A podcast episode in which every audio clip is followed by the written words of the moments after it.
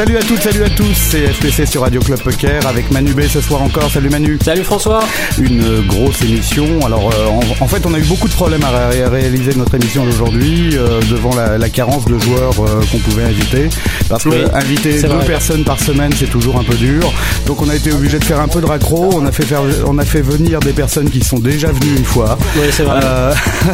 Toutefois, vous n'allez pas trop perdre au change parce qu'on a la chance, le plaisir et vraiment le grand, grand, grand plaisir de recevoir le nouveau, nouveau numéro 1 mondial, Bertrand Elki Gropellier. Salut Bertrand. Salut tout le monde. Bah ouais, comme je vous l'avais promis, euh, je suis revenu après avoir gagné un titre, donc, euh, donc ça a porté chance la dernière fois. J'espère Ah, que si je, dis, si je dis la même chose cette fois, que je reviens après avoir gagné un bracelet. Attends, euh, t'as gagné quelque chose? Je suis pas au courant, moi.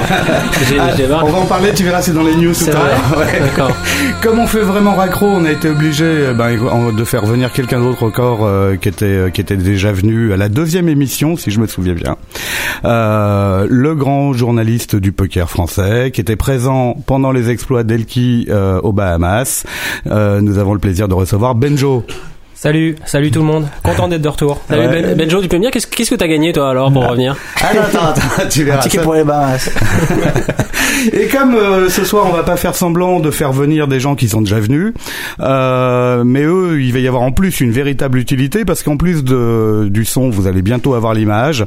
On a la chance également de recevoir de nouveau cette semaine quelqu'un qui était notre invité la semaine dernière, enfin les deux quelqu'un qui étaient nos invités la semaine dernière. J'ai nommé Fabrice Soulier et Jules qui vont nous faire un petit reportage et qui vont nous présenter ça sur madeinpoker.fr. Salut à tous les gars. Fabrice. Salut Fabrice, salut Jules. Bon donc euh, Il y a une sorte de déluge de stars là dans le studio. euh, on, est, on sait plus où donner de la tête. Ben, euh, vous verrez tout à l'heure que dans l'actualité du poker, euh, Fab- euh, Fabrice est revenu aussi parce qu'il a en plus fait un petit événement cette semaine, même si c'est pas tout à fait le même euh, qu'Elki encore, mais euh, il va et, il va nous en parler tout à l'heure dans les dans les news. hein. Euh, donc une émission aujourd'hui un petit peu spéciale. Euh, il y aura beaucoup beaucoup beaucoup d'informations qui vont être euh, euh, qui vont être faites pour euh, pour pour expliquer à Manu ce qui s'est passé la semaine dernière parce qu'à priori Bah oui. a priori il est pas vraiment au courant. Euh, Manu, alors je te raconte, il y avait un tournoi. raconte-moi, dis-moi tout. Il y avait il y avait un tournoi dont on parlait la semaine dernière, qui est un tournoi de l'European Poker Tour Ouais. et qui a euh, la particularité de se dérouler un petit peu en dehors d'Europe, puisqu'il se déroule aux Bahamas, c'est ça Elki C'est ça, aux Bahamas. Mais d'ailleurs, Ah les ouais. Bahamas, c'est une part de l'Europe maintenant, quand vous pouvez voir sur euh, le site de l'European Poker Tour. C'est juste à côté de la France et l'Angleterre. oui, c'est vrai, ils ont fait un petit, un petit découpage. D'accord. Et, et donc alors, Oui, euh, donc c'est un- c'est une blague en fait que t'es en train de me faire. C'est un, poisson- c'est- c'est un c'est- poisson d'avril en janvier, quoi. absolument, c'est un poisson d'avril en janvier. en plus- EPT aux Bahamas, ouais. Voilà, EPT. EPT aux Bahamas. Après, deuxième Ouais. blague, c'est le plus gros euh, tournoi euh, en dehors des WSOP. Mais il faut que ça soit énorme pour que ça soit euh, Voilà. crédible. Donc, voilà, euh, c'est- de plus en plus gros. Et, alors, Ouais. et donc, il l'a fait. Il a gagné, bah évidemment, il a gagné, bien sûr. Bah oui, un, un énorme tournoi européen aux Bahamas euh, et l'équipe pouvait que gagner, non? Voilà, Un truc fictif comme ça. c'est- Donc c'est c'est du Non, virtuel. sérieux? C'est du virtuel ou c'est du réel, euh, Bertrand? Bon, pour l'instant, c'est encore virtuel, mais j'espère que ça deviendra réel bientôt. ça devient de plus en plus réel, en fait. Quand tu dis c'est du virtuel, c'est-à-dire que t'as pas encore reçu le virement ou C'est-à-dire que j'ai pas encore réalisé vraiment que j'ai gagné parce que euh, Encore sur le nuage? un peu encore beaucoup sur le nuage, ouais. Alors 1130 joueurs? 1136 exactement. Ah oui, ouais, c'est ça. à ce niveau-là, ça compte de les compter. Hein. Donc euh, t'arrives devant les 1135 autres. Ça a eu l'air de, de se passer euh, presque tranquillement quand on a vu ça. T'es, euh, premier jour, t'es dans les t'es dans les deux trois premiers. Deuxième jour, pareil, ou dans les huit, on va dire.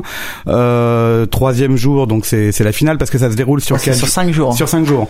Euh, t'es toujours, t'es toujours très bien placé dans le dans le haut et puis euh, t'arrives en finale et puis en finale euh, tout se déroule euh, comme sur. un C'est vrai que ça s'est très très bien passé tout le tournoi. En fait, j'ai juste eu un mauvais coup au troisième jour contre un espagnol, euh, vraiment un fiche en fait, parce qu'en plus, euh, en plus j'ai eu la chance d'avoir euh, Ludovic qui m'avait dit qu'il avait joué contre lui à certains EPT et que c'était vraiment un lactard en fait, donc il fallait. euh, Un quoi? Un lactard. Ah, il faut un expliquer ça.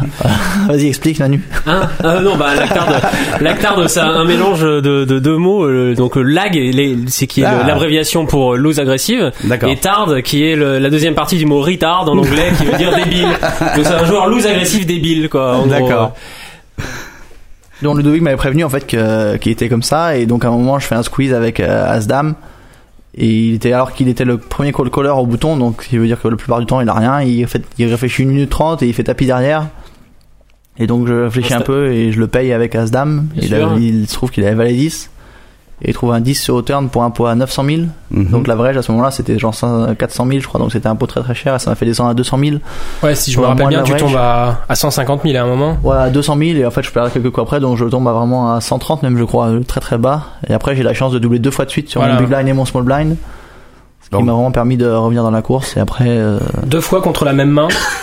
Euh, deux fois contre la même main, oui, c'était pas mal parce qu'en fait, il y a un mec qui relance mid position. J'ai perdu 9 au big blind et là, j'ai vraiment plus, plus énormément de jetons. J'ai à peine 10 big blind donc je fais tapis. Il paye avec As-Valet et je gagne. Et la main d'après, en plus, c'est Renkan, joueur de Poker Stars, qui raise euh, mon small blind. Et je trouve As, As-Dame de pique, je fais encore tapis. Et là, il paye, ce qui m'étonne un peu parce que c'était cher. euh, parce que je dois avoir 20 blinds, euh, il paye avec As-Valet encore. Donc, euh, et ça tient toujours. Donc, Tu l'as éliminé sur ce coup-là. je l'ai éliminé sur le coup là. On avait pratiquement les mêmes jetons à 5000 de différence. Voilà, et juste en deux coups, t'étais de retour dans la course alors que tu, Ah, tu frôlais un peu l'élimination Ah, et là ça j'ai t'a compris, relancé. j'ai compris, euh, on se passe des jetons entre le Team Stars, euh, tout s'explique. Et comme par hasard, c'est Renkan qui va gagner le prochain EPT, et voilà, hein. Ouais, c'est pas si bête, peut-être que. Peut-être, ouais. Non, t'as, euh, globalement, t'as, euh, tournoi de rêve. T'as eu, un- t'as eu un beau coup à un moment euh, avec une River Star, hein, on pourrait dire, puisque Euh, contre, tu, femme, tu- contre femme euh, Non, il y a un coup où tu où tu suis un tapis, euh, t'as as roi en main, tu te retrouves face à deux rois et puis euh, super, il y a un as Non, qui il envoie le tapis. Tu envoies le tapis. voit le tapis en Ouais, fait. c'est Il en y a un asso- Il y a demi-finale. un asso flop en plus donc. Euh, Ah. Ah, Un asso flop. Ah, il y avait un suite. as au flop. As 7 7. euh, Ah oui, oui, c'est avant le flop. Mais c'est pré-flop que tu envoies C'est tapis. très flop que j'envoie le tapis. Oui. Voilà. Donc euh, bah, Moi, c'est une situation où j'étais vraiment obligé d'envoyer le tapis parce que je fais. euh, en plus, j'en ai parlé beaucoup. Je fais 100, je fais. euh, C'était 20 000, 40 000 les blinds à ce moment-là et je devais avoir 2 millions, un peu plus de 2 millions. Mhm. Et donc j'ouvre à 105 000 au cut-off et le le bouton qui demande tout le temps, il demande combien j'ai et je lui dis que j'ai plus que lui. je lui dis que j'ai plus que lui. Pour Il demandait l'énerver à chaque peu, fois, il demandait à chaque fois. En fait, d'ailleurs, c'est le même joueur que j'ai sorti à la finale où il me demandait encore combien j'ai. Quand je relance avec un 3 de pique et là je lui dis euh, toujours plus que toi, ça va pas changer. Donc il était un peu énervé, donc ça m'a. C'était pas mal. Donc lui me demande combien j'ai. Ensuite il y avait mon ami Jacques Zaïchik au small blind qui est stat, qui réfléchit pas mal. Et donc le big blind il raise à 250 000 je crois. Et il a un million derrière, donc je suis dans cette situation, c'est vraiment obligé de. Je pense que je suis devant trop souvent. J'ai trop de full equity par rapport à son range pour euh, pour passer à ce roi, donc je fais tapis. Malheureusement il paye très très vite avec deux rois. ouais. Et je trouve un, un, un chanceux asso flop qui m'a vraiment permis de D'être à l'aise. pour- combo et ça, ça, vrai que ça a beaucoup aidé. Ouais. Mais c'est Euh, Parce que c'est c'est vraiment le seul coup où j'étais all-in pré-flop où j'étais derrière de tout le tournoi, donc c'est vrai que ça fait du bien de le Là, gagner. tu raises à 105 000 et lui, il te, presque, te- il te minerie raise, quelque part. Ouais, c'est vrai que c'est presque une mini raise, mais je il pense te laisse énormément de full equity, c'est un peu louche quand même. Enfin bon, euh, t'avais peut-être un read particulier à ce moment-là. j'ai pas vraiment de read particulier, mais je me Mais dis que c'est vrai qu'il a, il a hein. forcément Ouais. un range beaucoup trop, beaucoup trop, beaucoup trop élevé et il y a trop peu de chances pour que je sois dominé à ce niveau-là, parce que c'est quand même, surtout que je joue que j'ai à 3 en main, c'est quand même très probable qu'il y ait deux as ou deux rois. Je me dis qu'il fait la même chose avec deux dames, deux valets, deux 10, voire deux 9. Voire même peut-être avoir R en pensant que je, parce que j'étais quand même assez agressif à la table, donc il peut penser qu'il fait encore rien et que j'essaie juste de voler les blinds. Donc, euh, je pense que c'était un move assez, euh, assez standard. On, on t'a vu, euh, on, on a eu la chance de pouvoir te suivre avec les merveilleux commentaires de Benjo. Hein. Ah si si Benjo. Merci. Et euh, Benjo qui n'était pas tout seul d'ailleurs parce que t'as reçu euh, beaucoup euh, beaucoup d'invités hein, pendant. euh, Ah bah, c'était vraiment génial. Il y avait une bonne douzaine de, de commentateurs et bah, la chance qu'on a eue, c'est d'avoir euh, un joueur français à la table, à même, voire même un moment deux, parce qu'il y a eu Elki et Jacques à la même Ouais. table. Donc ça a vraiment donné euh, de l'intérêt aux commentaires, parce qu'il y avait plein de joueurs euh, qui connaissent Elki, donc qui, qui, qui, qui analysaient son jeu et on, on a été en direct pendant les, pendant les deux jours. En, en tout, on a dû faire euh, 15, euh, 15, 16 heures de, de direct sur les deux jours. Donc avec euh, une bonne douzaine de, de commentateurs. Là, on peut les récupérer les, euh, les EPT, enfin, on peut, on peut avoir la bande quelque part. Tu... La bande entière, non, je pense pas qu'on puisse la revoir. Enfin, ça a été enregistré par le PT, mais c'est c'est enregistré nulle part. Ouais. quoi. Il y a pas avec nos commentaires, tout ça. Je pense pas qu'on peut le revoir. Il va falloir attendre le, le montage final. Oui, sans doute. Euh, nous, ça nous a permis en tant que spectateur de voir un truc, c'est que euh, si on se souvient ce que tu nous avais dit dans l'émission quand tu étais venu il y a à peu, à peu près un mois, hein, euh, c'est que euh, le poker c'est rapide quoi. Quand tu prends une décision, c'est assez rapide. En général, c'est très très rapide. Oui, après, il y a forcément des décisions un peu difficiles de temps en temps, mais je pense que la plupart des décisions dans le poker, quand même, quand on joue beaucoup de mains et qu'on a un joueur pro, on a quand même il y a beaucoup de décisions qui sont, euh, qui doivent être prises très rapidement, qui peuvent être prises très rapidement, en fait. On te voit à un moment, euh, je je sais plus euh, à quelle occasion, mais bon, tu essayes de faire un vol a priori.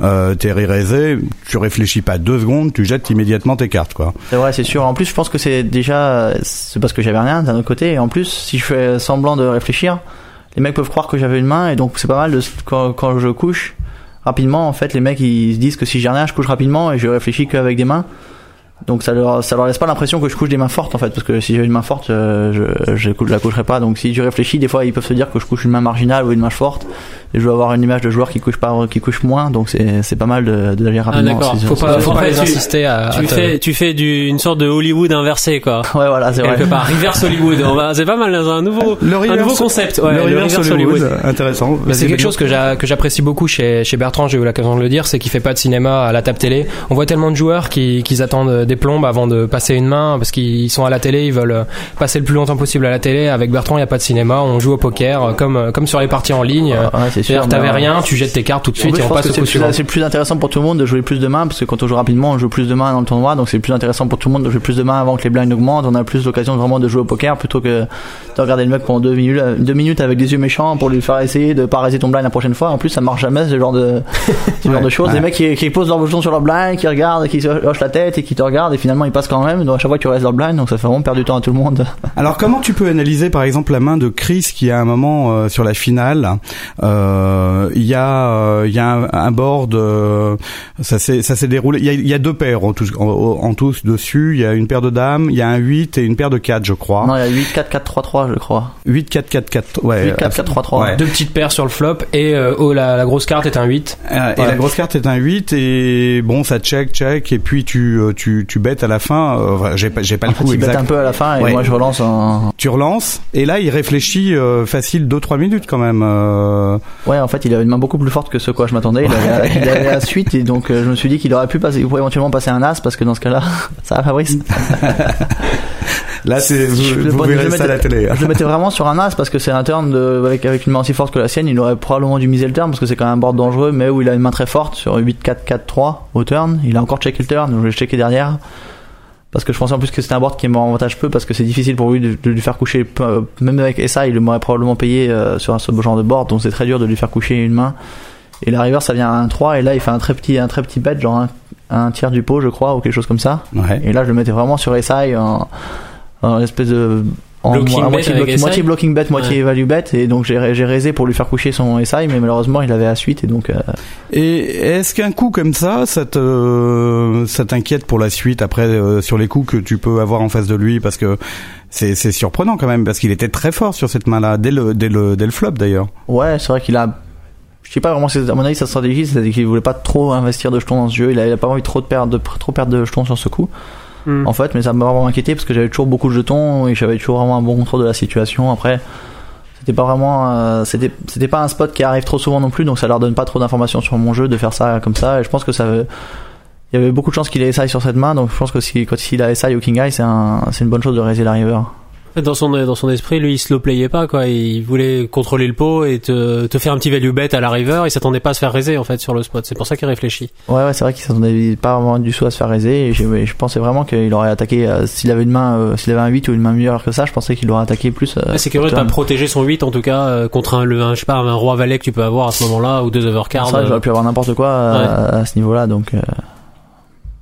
Euh, Mais bon, je pense que c'était pas, c'était pas un coup qui était très cher non plus, c'était un coup très, très peu cher à ce moment-là. J'avais 10 millions de jetons en fait, donc je pense que vis- euh, rapport euh, au risque par rapport à ce que ça me coûtait, en fait, moment- du moment où je suis chip leader et je garde mon, un gros chip lead, en fait, peu importe si je perds un peu de jetons, parce que je sais que dès que j'aurai une opportunité, je pourrais tous les regagner en un coup quand même, donc c'est vrai que. Non, moi la question qui m'intéressait, euh, c'était de savoir si ça peut influencer euh, ton jeu par rapport à lui après, le fait qu'il ait joué une main comme ça où il était vraiment très fort. Donc tu tu tu y as répondu. Euh... Ouais, il jouait quand même, il jouait assez standard. En fait, il, est- il, il, il collait pas beaucoup de mes raises. En fait, il collait très peu de mes raises. Et quand je le surrelançais, il foldait assez souvent. Il, a, il me respectait pas mal. En fait, on avait joué ensemble euh, au joueur 3 aussi, je crois, un peu. Donc, euh, j'ai l'avantage de cette étape finale. J'ai montré des belles mains et je pense que les joueurs en général me respectaient beaucoup. Donc, euh, c'était un gros avantage aussi pour moi. Mhm. Euh, le tournoi donc euh, se déroule. La, la finale, tu nous tu nous la racontes euh, globalement ta finale? Ah, en que gros, la finale, j'ai gagné un coin flip un peu clé au, dé- au départ avec à 3 de pique contre le même joueur qui j'étais avant qui me demandait toujours mon tapis. Donc là, il me demande encore et je lui dis j'ai toujours plus que j'ai toujours plus que toi, ça ça n'a pas changé. Et là, j'avais l'air- j'ai l'impression qu'il était déjà un peu frustré. Et il sur alors que je relance du TG, et il sur relance à 500 000 quand il a 2 500 000. Et donc, euh, je pensais que je suis là, je suis devant son range et j'ai pas mal de fold equity avec As-3 de pique. En plus, c'est vraiment ses coups. euh, donc, je fais, tapis, je fais tapis, il paye avec deux valets. Et en plus, Ouais. il- quand il paye avec deux valets, il a l'air, content d'être contre As-3 de pique, d'être contre As-3 de pique. Ouais. C'est-à-dire que je trouve que son, jeu- son, le dont il a, manière dont il a joué, c'est pas terrible en fait, parce qu'en surrelançant comme ça euh, de mid-position, en fait, ça me permet de jouer vraiment parfaitement parce que si j'ai 2-10 ou 2-9, je peux coucher. Et si j'ai 2 dames, 2 rois, 2 as ou as-roi, je vais faire tapis. Et donc, il sera, quand il call, il sera souvent largement derrière mon range en fait. Donc, c'est pour ça qu'il est content quand il voit juste as-roi. Il est tombé sur la meilleure partie de ta range en fait. Ouais, mais la meilleure partie sûr. de mon range, c'est quand même un conflit. C'est un flip, ouais, c'est Ouais. quand même pas génial. donc, je gagne ce coup et ce coup qui change beaucoup de choses en fait. C'est vrai parce que ça me permet de passer presque chip leader à ce moment-là. C'est le moment clé de la finale C'est parce un que des moments clés, oui, c'est sûr. Avant ce moment-là, c'est David Pham qui mène la danse à peu près. Et après ce coup-là, bah tu vas le, tu vas t'attaquer à lui et tu vas prendre, tu vas prendre sa place en fait. Ouais, c'est vrai. D'ailleurs, Negrano m'a dit environ une heure et demie de finale. Je pense, ouais. Negrano m'a dit en fait après quand il a regardé la finale et qu'il m'a il m'a dit que euh, j'avais pas fait attention à ce moment-là que dès que je gagne euh, le coup à 3 contre 2 valets, on voit David Femme qui est vraiment euh, qui tire un peu la qui tire un Il peu la commence à tête se tasser sur son il siège. tire un peu la tête parce qu'il se dit que ça va être ça va être dur et, et, donc c'est vrai que dès ce moment-là en plus après j'ai eu la chance de pouvoir sortir l'autre short stack en trouvant deux valets au small blind et de sortir aussi j'en ai sorti trois jours d'affilée en fait donc c'est vrai Oui, qu'à partir de- rapide. hein. pour sortir trois joueurs très rapidement, j'ai pris euh, une avance considérable. Et aussi, ça m'a donné une, une image très très forte vis-à-vis de la table. Donc les joueurs voulaient pas, ils ont vu que je sortais trois joueurs d'affilée, donc ils voulaient pas vraiment non plus euh, trop jouer contre moi. À partir de ce moment-là, tu te sens euh, différemment dans ta tête, dans ton jeu, euh, dans tes objectifs? Enfin, tes objectifs, ils étaient les mêmes depuis euh, depuis le départ. Tu voulais le gagner, je pense. Ouais, c'est sûr. Je Euh, joue toujours pour, euh, je- depuis le jour 1, je voulais gagner. Je joue toujours pour gagner. Après, il faut jouer intelligemment et pas prendre trop de risques non plus. Mais dès qu'il y a une opportunité de prendre des jetons, je pense qu'il faut la. Mais à partir de là, il y a quelque chose euh, qui se passe dans ta tête. Tu Bah, te... enfin, après, j'ai gagné un gros coup contre David Pham aussi, où je trouve une quinte au turn, il check raise de turn, il le joue cher, il le joue d'une manière qui lui fait jouer très cher, très agressif encore, mais qui le, le problème de son, jeu, c'est sûr, c'est quand les adversaires ont des mains, bah, il, il perd beaucoup de jetons. Donc il a perdu un gros coup contre il a perdu un gros coup contre moi qui m'a fait vraiment dominer. En plus il a perdu des coups contre les adversaires aussi. Donc là à ce moment-là j'avais un- une nette domination. J'avais deux fois plus que le deuxième alors qu'on était quatre joueurs à la table. Et donc ça m'a perdu mes ma technique c'était pas non les blinds étaient encore assez assez faibles donc c'est vrai que ma technique c'était pas non plus de c'était de mettre la pression sur les adversaires sans sans essayer de trop prendre à moi un coin flip qui pourrait être qui pourrait être dangereux parce que j'avais envie de garder la garder mon chip lead et garder la domination sur les adversaires. Euh, une question euh, qui, qui, qui moi m'intéresse beaucoup et qui je pense intéresse aussi pas mal euh, beaucoup de gens sur le forum, c'est euh, comment euh, toi qui es habitué à jouer beaucoup online et énormément de, de MTT online, comment tu adaptes euh, ton jeu en fait quand tu te retrouves dans un tournoi comme ça qui est beaucoup plus deep en fait, avec une structure beaucoup plus lente et avec beaucoup plus de jetons au départ? Bah, je pense que c'est beaucoup plus avantageux pour les meilleurs joueurs d'être dans un tournoi deep parce que ça nous permet d'avoir plus de play post-flop. En fait, ça se ressemble un petit peu plus à des cash games à- dans la mesure où on a vraiment beaucoup plus de, de, de- d'action après le flop. En fait, on a beaucoup plus de possibilités et il y a- des joueurs qui ont fait des erreurs terribles contre moi, par exemple, au jour 2. Et, euh, Est-ce que tu peux donner un exemple de ça pour euh, bah, aujourd'hui, il y a eu deux coups en fait qui m'ont fait monter à 400 000, qui étaient vraiment des coups incroyables. Où il y a un coup, il y a c'est un beau qui est très qui est min raisé pré-flop en fait où j'ai roi 8 de carreau au bouton où le board final alors qu'il y a eu très peu d'action c'est roi 3 2 roi 2 et là le mec met euh, 20 000 dans 30 000 à peu près et je fais tapis pour 90 000 de plus Non. Et il te colle avec autre chose que il le colle roi. avec autre chose que le 2 même je crois Le Il deux, colle avec ouais. autre chose que le roi mais Oh donc il y a ce coup là et un autre coup un autre coup critique aussi au pareil au jour 2 où c'est un coup incroyable d'ailleurs j'arrive toujours pas à comprendre comment il a pu faire ça d'ailleurs où je raise avec as roi et ça sort euh, dame dame valet je crois qu'il doit avoir 150 150 000 effectifs à- un peu moins de 140 140 000 effectifs avant le début du coup Ouais. et ça sort dame dame valet là il check et je check derrière Ça sort un 10 avec deux pics maintenant il Ouais. check toujours je bise 11 000 dans à peu près 15 000 et il check raise à 35 000 donc il lui reste 96 000 derrière et donc à ce moment-là, je, je me dis que si je fais tapis, il paye qu'avec une dame et c'est même pas sûr qu'il paye. Donc je préfère le laisser miser à la, à la, ri- à la river pour, le- pour le surlancer pour qu'il se commit en fait. Donc je paye juste et la river ça sort un 8 de pique, ce qui fait que maintenant il y a 3 piques. Là il check encore. Et je fais il y a 80, plus de 80 000 au milieu, il lui reste 96 000 donc je fais tapis en, étant persuadé que j'ai la meilleure main parce qu'il aurait jamais checké une main très forte quand il a l'initiative. De risque pour il aurait perdu beaucoup de valeur si jamais je check derrière en fait. Bah, il va pas checker un full euh, si la, quand la flush tombe, euh, il va pas, il va, il va rien checker en fait. euh, Ouais, je pense que c'est sûr qu'il a checké. queen, il peut check, check call avec une queen éventuellement pour attraper un bluff. Ouais, mais- c'est pour, ça que j'ai fait j'ai fait tapis parce que s'il a Ouais. actuellement roi 9 ou une queen, il risque de payer quand même. Donc il réfléchit pendant très très longtemps, pendant 2 ou 3 minutes, et finalement il montre 9 et 7 de pique, et il passe euh, les cadeaux de la table, il passe, et donc là j'étais vraiment très très surpris. Wow, effectivement, un J'ai de m'arrêter de m'arrêter de rigoler à l'intérieur, mais Un c'est- petit c'était cadeau. difficile. un petit cadeau. Donc t'arrives à être sérieux malgré tout dans ce genre de coup, quoi.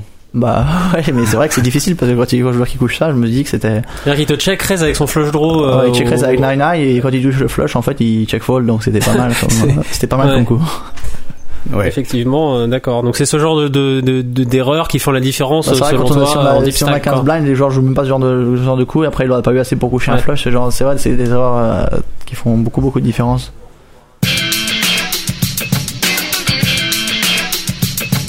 On va revenir euh, sur la fin de la finale parce que c'est quand même euh, l'é- l'événement important euh, de- du tournoi aussi au bout du compte, même s'il a fallu la construire cette finale.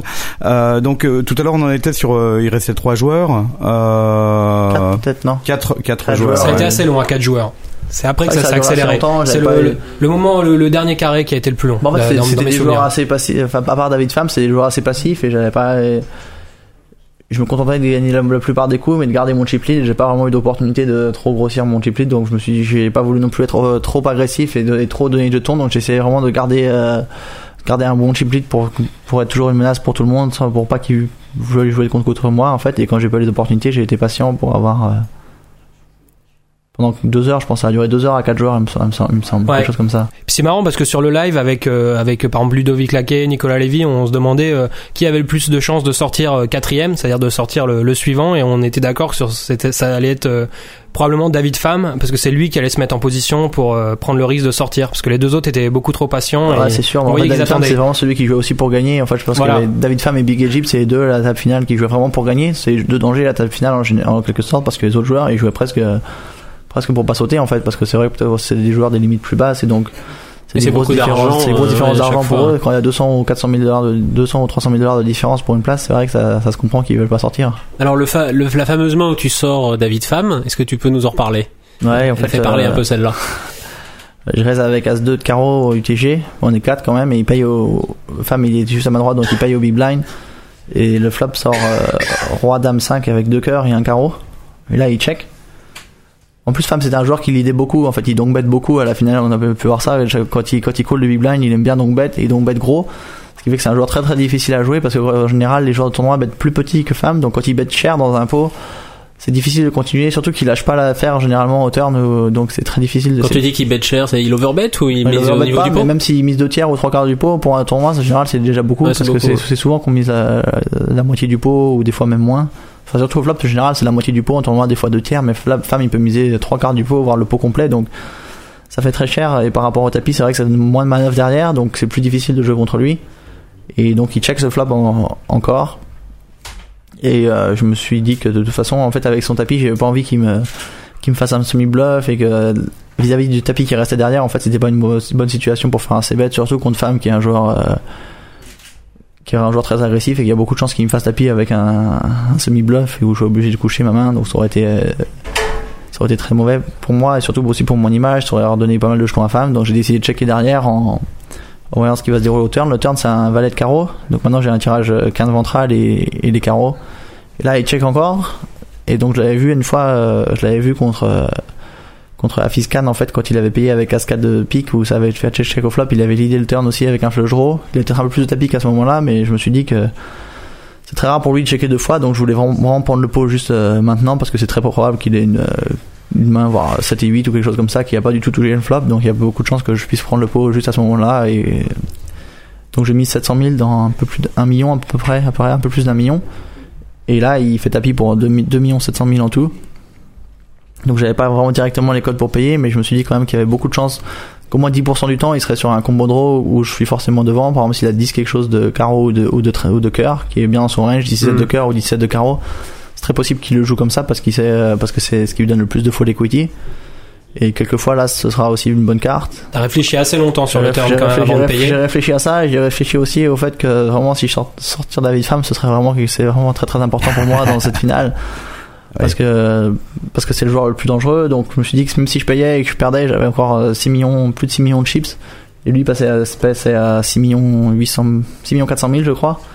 Alors que si je si je payais pas il passait quand même à, à, à 4 millions 4 et donc ça faisait pas une différence énorme par rapport au fait que pour moi de jouer contre un femme qui a 4 millions 4 ou 6 millions 4 c'est une, une différence c'est sûr. Mais par rapport au fait que je, que je puisse sortir femme du tournoi, c'est vrai que ça, ça valait Ouais, largement. T'as saisi, euh, t'as saisi l'opportunité en fait de sortir un joueur dangereux. C'est vrai qu'en cash game, c'est ce genre de situation, je pense qu'il faut coucher, mais là, c'est vrai qu'en tournoi, c'est très différent parce que le jeu, faut jouer pour gagner et sortir femme à ce moment-là, ça me, c'était vraiment un- une très très grosse option sur la victoire. Donc au final, tu payes avec ton tirage couleur et en fait, il avait deux paires. En fait, Déjà, il avait deux paires des flops. J'avais que 11, 11 cartes qui me donnaient la victoire, donc, donc euh, j'étais à 25%, mais euh, heureusement, j'ai touché un, carreau à la dernière et donc ça, c'est vrai que Le talent. tout le monde a explosé de joie quand il a touché le carreau et c'était Ouais. vraiment un, un des, un des coups de la finale, je pense. Sauf lui. Oui. Lui, mais enfin bon, il l'a joué bizarrement cette main, surtout. euh, Bah, il a joué bizarrement, c'est vrai. C'est vrai qu'il m'a surpris, mais d'un côté, il a, il a, il a bien joué parce qu'il a réussi à mettre tous ses, Ouais. tous ses jetons au milieu avec deux paires contre, contre mon, tirage. Donc, il a, il a très bien joué le coup. Il a, il m'a vraiment très surpris, sur- beaucoup surpris sur ce coup. En Voilà, tu le mettais en pas sur cette dans checkant les deux fois. Surtout sur un board aussi dangereux que ça où j'aurais pu checker derrière. C'était un board extrêmement dangereux avec deux carreaux, deux cœurs et sur euh, Ouais, roi, dame, roi, dame, valet. Quand il, s'il y en a deux paires sur ce, sur ce coup, j'aurais pensé que s'il avait vraiment une main aussi forte, il aurait Ouais. Au moins l'idée le turn. quoi. L'idée le turn, l'idée le turn, ça aurait Ouais. été très, très- l'idée en se committant le turn, ça aurait été, euh, Parce que c'est clair qu'il cherche à te, il va probablement te check raise au flop si jamais tu, tu, tu, tu bêtes le flop. Mais donc là, le turn, euh, c'est étonnant de pas le voir l'idée, quoi. Il a peut-être senti que, euh, que t'allais sentir de la faiblesse et, et, et attaquer même avec SI ou avec rien du tout, quoi. ouais, je pense aussi, Ouais. il, ça, euh, il sait que je suis un joueur très agressif, donc il sait que c'est très, très probable que j'attaque beaucoup de choses au, au turn. Si j'avais par exemple valet 10 ou ce genre de main, j'aurais probablement attaqué au turn, donc, euh, c'est bien joué de sa part. Bon. Donc euh, là-dessus, il sort. Ah. euh, Là, il y a les Français dans le public qui commencent déjà à faire la fête, en fait. Oui, un, peu, un trois- peu trop tôt à mon goût, parce que ça t'a inquiété, ça, qu'il fasse la fête déjà? Ça m'a pas inquiété, mais en fait, c'était pas mal parce que ça a mis plus, euh, ça a plus mis le can en tilt que, que ça m'a, que ça m'a inquiété, donc c'était pas mal du coup. Bon. Alors Après, il y a une période de transition. Vous êtes trois joueurs, dont euh, Quickendall qui a En fait, il y a très pas de petit tapis. transition du tout parce que Quickendall il perd une grosse main juste après quand ils, ils sont pratiquement à égalité. Il Ah perd oui. la main d'après d'ailleurs une main un peu bizarre où il y a plus de il y a plus de small blind parce que je sors femme donc je suis big blind. Et donc Khan il raise UTG et en fait Quickendall il croyait qu'il était au bouton, il croyait que Khan avait oublié de mettre son blind. Donc il il, euh, en fait, il avait mis ses jetons avant que Khan raise et donc ensuite finalement il, il se relance, ça part à tapis avec As-Dame contre deux rois, les deux rois tiennent et l'autre est très short stack pendant un petit moment donc c'est vrai que ça, ça enlève un, en quelque sorte euh, je pouvais plus raiser parce que là il y avait tellement peu de blinds que j'aurais été comité et je voulais pas le doubler avec une, une main moyenne donc euh, ça m'enlevait un peu de, de possibilités oui. Et donc tu te retrouves en heads up très très rapidement. Je me retrouve en heads up assez rapidement contre euh, contre Khan oui. Et heads up euh, qui euh, qui va relativement vite aussi. euh, tu lui mets une pression d'entrée, quoi. C'est vrai que j'ai beaucoup mis la pression, j'ai raisé tous les boutons je crois et j'ai alors que lui il a les deux boutons, il, il m'a check raisé le premier coup en fait au flop que j'ai perdu mais à part ça c'est vrai que j'ai gagné presque tous les coups. Notamment un gros coup avec le A7 euh, A7 de cœur en fait où je toplais un peu au flop et je raise de turn et il fait un gros bet à la river alors qu'il y a trois carreaux qui sortent aussi. Mhm. Et là, il, il paye et euh, il y a Ludovic Laquet qui crie good call euh, dans, le- dans le public. Et là, on voit qu'il y a la canne qui le regarde avec un air méchant. Donc, on voyait vraiment qu'il était déjà euh, très, très, très frustré. Et Ah c'est. Merci Ludo pour le tilt. C'est des, des agents spécial tilt euh, dans le public. tilter par le public, c'est quand même rare. ouais, c'est sûr qu'à ce niveau-là, c'est assez euh, incompréhensible, je pense, parce que euh, c'est quand même bizarre de se faire tilter par une remarque dans le public quand, euh, Bah, quand on est Il y avait peut-être- avait peut-être la pression euh, justement euh, de l'événement, euh, les télés. euh, C'est vrai que ça va être une des premières, c'est sa première table finale, je crois, donc c'est sûr que c'est toujours assez puis difficile à gérer. Il a Et- déjà plus d'un million en poche, quoi qu'il se passe. Puis enfin, c'est un million pour le second et deux millions pour le premier, hein, c'est ça? Euh, c'est ça, moi on Ouais. avait fait un deal en fait où je prenais un, Ouais. 1 million 450 et lui 1 million 350 et on joue encore pour 300 000. D'accord. Donc même s'il y a 1 million 350 garanti, 300 000, c'est vrai que c'est pas non plus, on joue pas non plus pour rien. Donc euh, et surtout le titre en fait qui avait beaucoup plus de valeur. Ça a même beaucoup plus de Oui, valeur pour moi que que la- que l'argent parce que On c'est- peut s'arranger. Ça a une reconnaissance, euh, c'est une reconnaissance spéciale.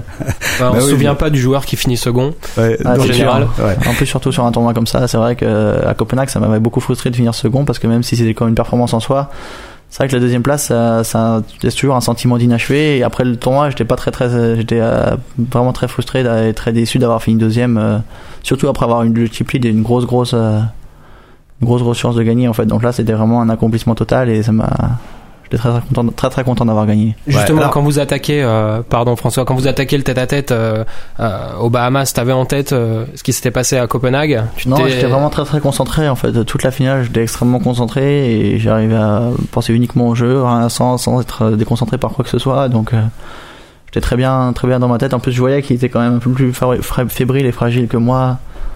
Donc euh, j'étais vraiment très très bien en attaquant la finale et tous les coups se sont bien passés. Donc euh, Et la toute dernière main, tu, tu nous la racontes? La toute dernière main, en fait, je fais 400 000 au bouton euh, comme toutes les mains, en fait, comme j'avais fait avec 8 et 4 la main d'avant au bouton, où il avait où c'est sorti de dame 2 3 il avait check collé un bet et turn c'était un as et donc euh, contre les euh, contre les joueurs standards en fait dès qu'il y a l'as ils, ils ont peur et donc il avait check foldé au turn donc c'était bien.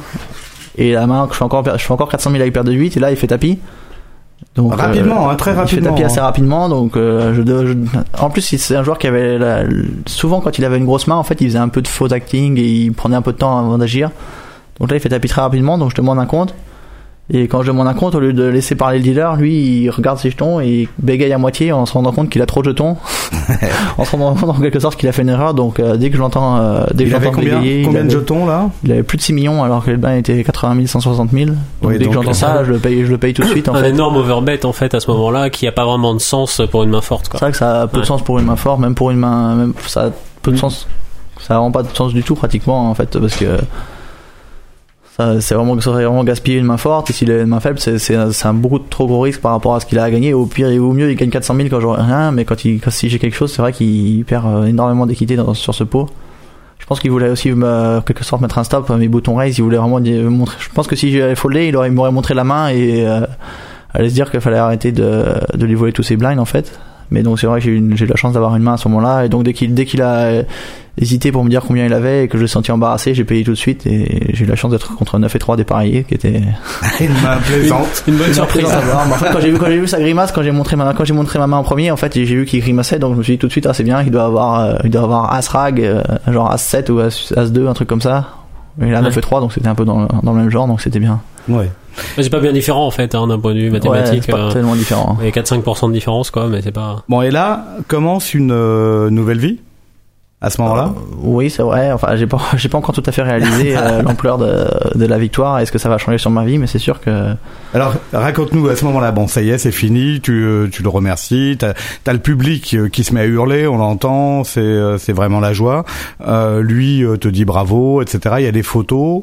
Et puis euh, ça s'enchaîne. Ça s'enchaîne Ah, comment ça s'enchaîne beaucoup. En fait, bah, j'ai la, il y a la remise du trophée, les photos devant le devant le coffre. euh, il y a beaucoup beaucoup de journalistes. Ensuite, il y a une conférence de presse. En plus, euh, je vais rejoindre euh, Daniel Negrano qui faisait le PT Live à ce moment-là, je crois. Et il me félicite avec Greg Reimer. J'ai une conférence de presse. euh, après, et encore des séances photos. Et ensuite, j'ai eu juste peut-être une demi-heure un peu pour aller parler, parler euh, pour appeler ma mère et ma copine parce qu'elles étaient en France. En fait, tout le monde de ma famille était en France, donc pour les appeler. Et ensuite, je retourne à la, ouais, à la farewell party de Poker Stars où là, il y a genre euh, 600 joueurs qui me félicitent. Donc, T'es monté sur le podium, je me souviens. ouais, je suis monté sur le podium avec euh, pour euh, pour euh, remercier tous les joueurs et leur dire à l'année prochaine. Donc c'est vrai que c'était euh, c'était un peu un rêve à ce moment-là. Je j'arrivais même pas à réaliser euh, Ouais. que que j'avais gagné encore. Est-ce que t'as assez- fait une overdose de, de félicitations Ah ouais, il y a tous les- en fait, en plus, c'est vraiment le tournoi où il y a tous les joueurs online que euh, tout, on se connaît, on se connaît beaucoup, on se connaît beaucoup parce que c'est là où il y a le plus de joueurs de PokerStars en fait. Donc c'est vrai que je connais le plus de joueurs sur ce tournoi que par rapport à tous les autres tournois.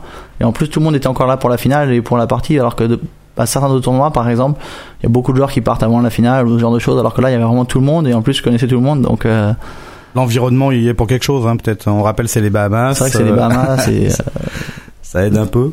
Euh, donc, euh, ça a été la fête euh, un moment? Ça a été là fait une grosse, on a fait une grosse fête après, oui c'est sûr avec euh, en fait Anthony Lelouch, il avait réservé euh, une table dans la, dans la boîte, donc j'ai invité vraiment tout le monde, tous les Français, tous mes amis, des journalistes, et on a vraiment fait la fête toute la soirée. C'était, euh, c'était très très bien. Ouais, sympa. Et les- part Benjo qui s'est endormi. euh, Je m'en veux encore. Je crois que je vais le regretter longtemps. pas, je t'en veux pas autant que du mec qui a fait tapis avec ses 9 et 3 je pense. C'est clair. Euh, donc- et donc, euh, tu es, tu es reparti quand des Bahamas? Euh, je suis reparti le lendemain en fait. Euh, je suis reparti le lendemain, oui, j'ai pris l'avion pour New York et ensuite tout de suite pour euh, Paris. Donc, tu voulais euh, voir un petit peu ta famille, je pense, euh, partager ça avec eux. Ouais, ma copine aussi. En Enfin, fait, j'ai pas, j'ai pas dormi pendant trois jours pratiquement. Donc ensuite, quand je suis, même enfin pendant deux jours, après je suis rentré, j'ai encore fait un peu la fête et après j'ai finalement dormi euh, le samedi soir, je crois. Et J'avais dû j'avais difficilement réalisé que, que j'avais gagné en fait. C'est vrai. En fait, à chaque fois, je regardais mon compte PokerStars et je voyais que j'avais un zéro de plus que normalement. J'allais me coucher et en me réveillant, je me disais ah et je regardais encore et je me disais ah non, c'était pas un rêve. Bon. Donc euh, ça fait. Bon, ça va, il y a une table assez grosse pour mettre, se faire un all-in direct Voilà, euh, avec j'ai décidé, de vraiment me prendre un break, un peu de réfléchir, réfléchir et faire me reposer et prendre un break en- pendant quelques temps parce que c'est vrai que c'est assez facile de tilter, ensuite, surtout qu'on a gagné autant d'argent en fait. À peu près, euh, même si j'ai vu sur internet, ça a très peu de, de- très peu de valeur. En fait, j'ai risque de perdre toute la valeur, de faire un peu n'importe quoi. Donc c'est vrai que j'ai essayé d'en profiter, de me reposer, de faire la fête avec mes amis et Et donc euh, de de- d'essayer de, de ne pas tilter justement, enfin pas tilter, de pas jouer n'importe comment Ouais, parce que vrai. les sous sont trop faciles. C'est là. très, très contrôlé. Bah, c'est vrai que si on a autant d'argent euh, sur le compte, c'est c'est très facile de jouer euh, des grosses parties et ça a aucune euh, signification que je perde ou que je gagne. Donc après, euh, C'est vrai, c'est d'ailleurs un conseil qu'on peut donner à, à tous les membres de Club Poker qui écoutent, euh, qui euh, si un jour vous gagnez un gros tournoi, euh, faites attention à, à ne pas immédiatement monter de limite, à aller vous aventurer dans les eaux dangereuses. c'est vrai que c'est parce qu'en plus euh, Ouais. c'est un jeu quand même différent. Donc c'est vrai que c'est bien très bien de gagner un gros tournoi, mais ça veut pas dire forcément qu'on a le niveau pour euh, aller jouer Absolument, pour ouais. 500 000 heads up contre Philavi par exemple.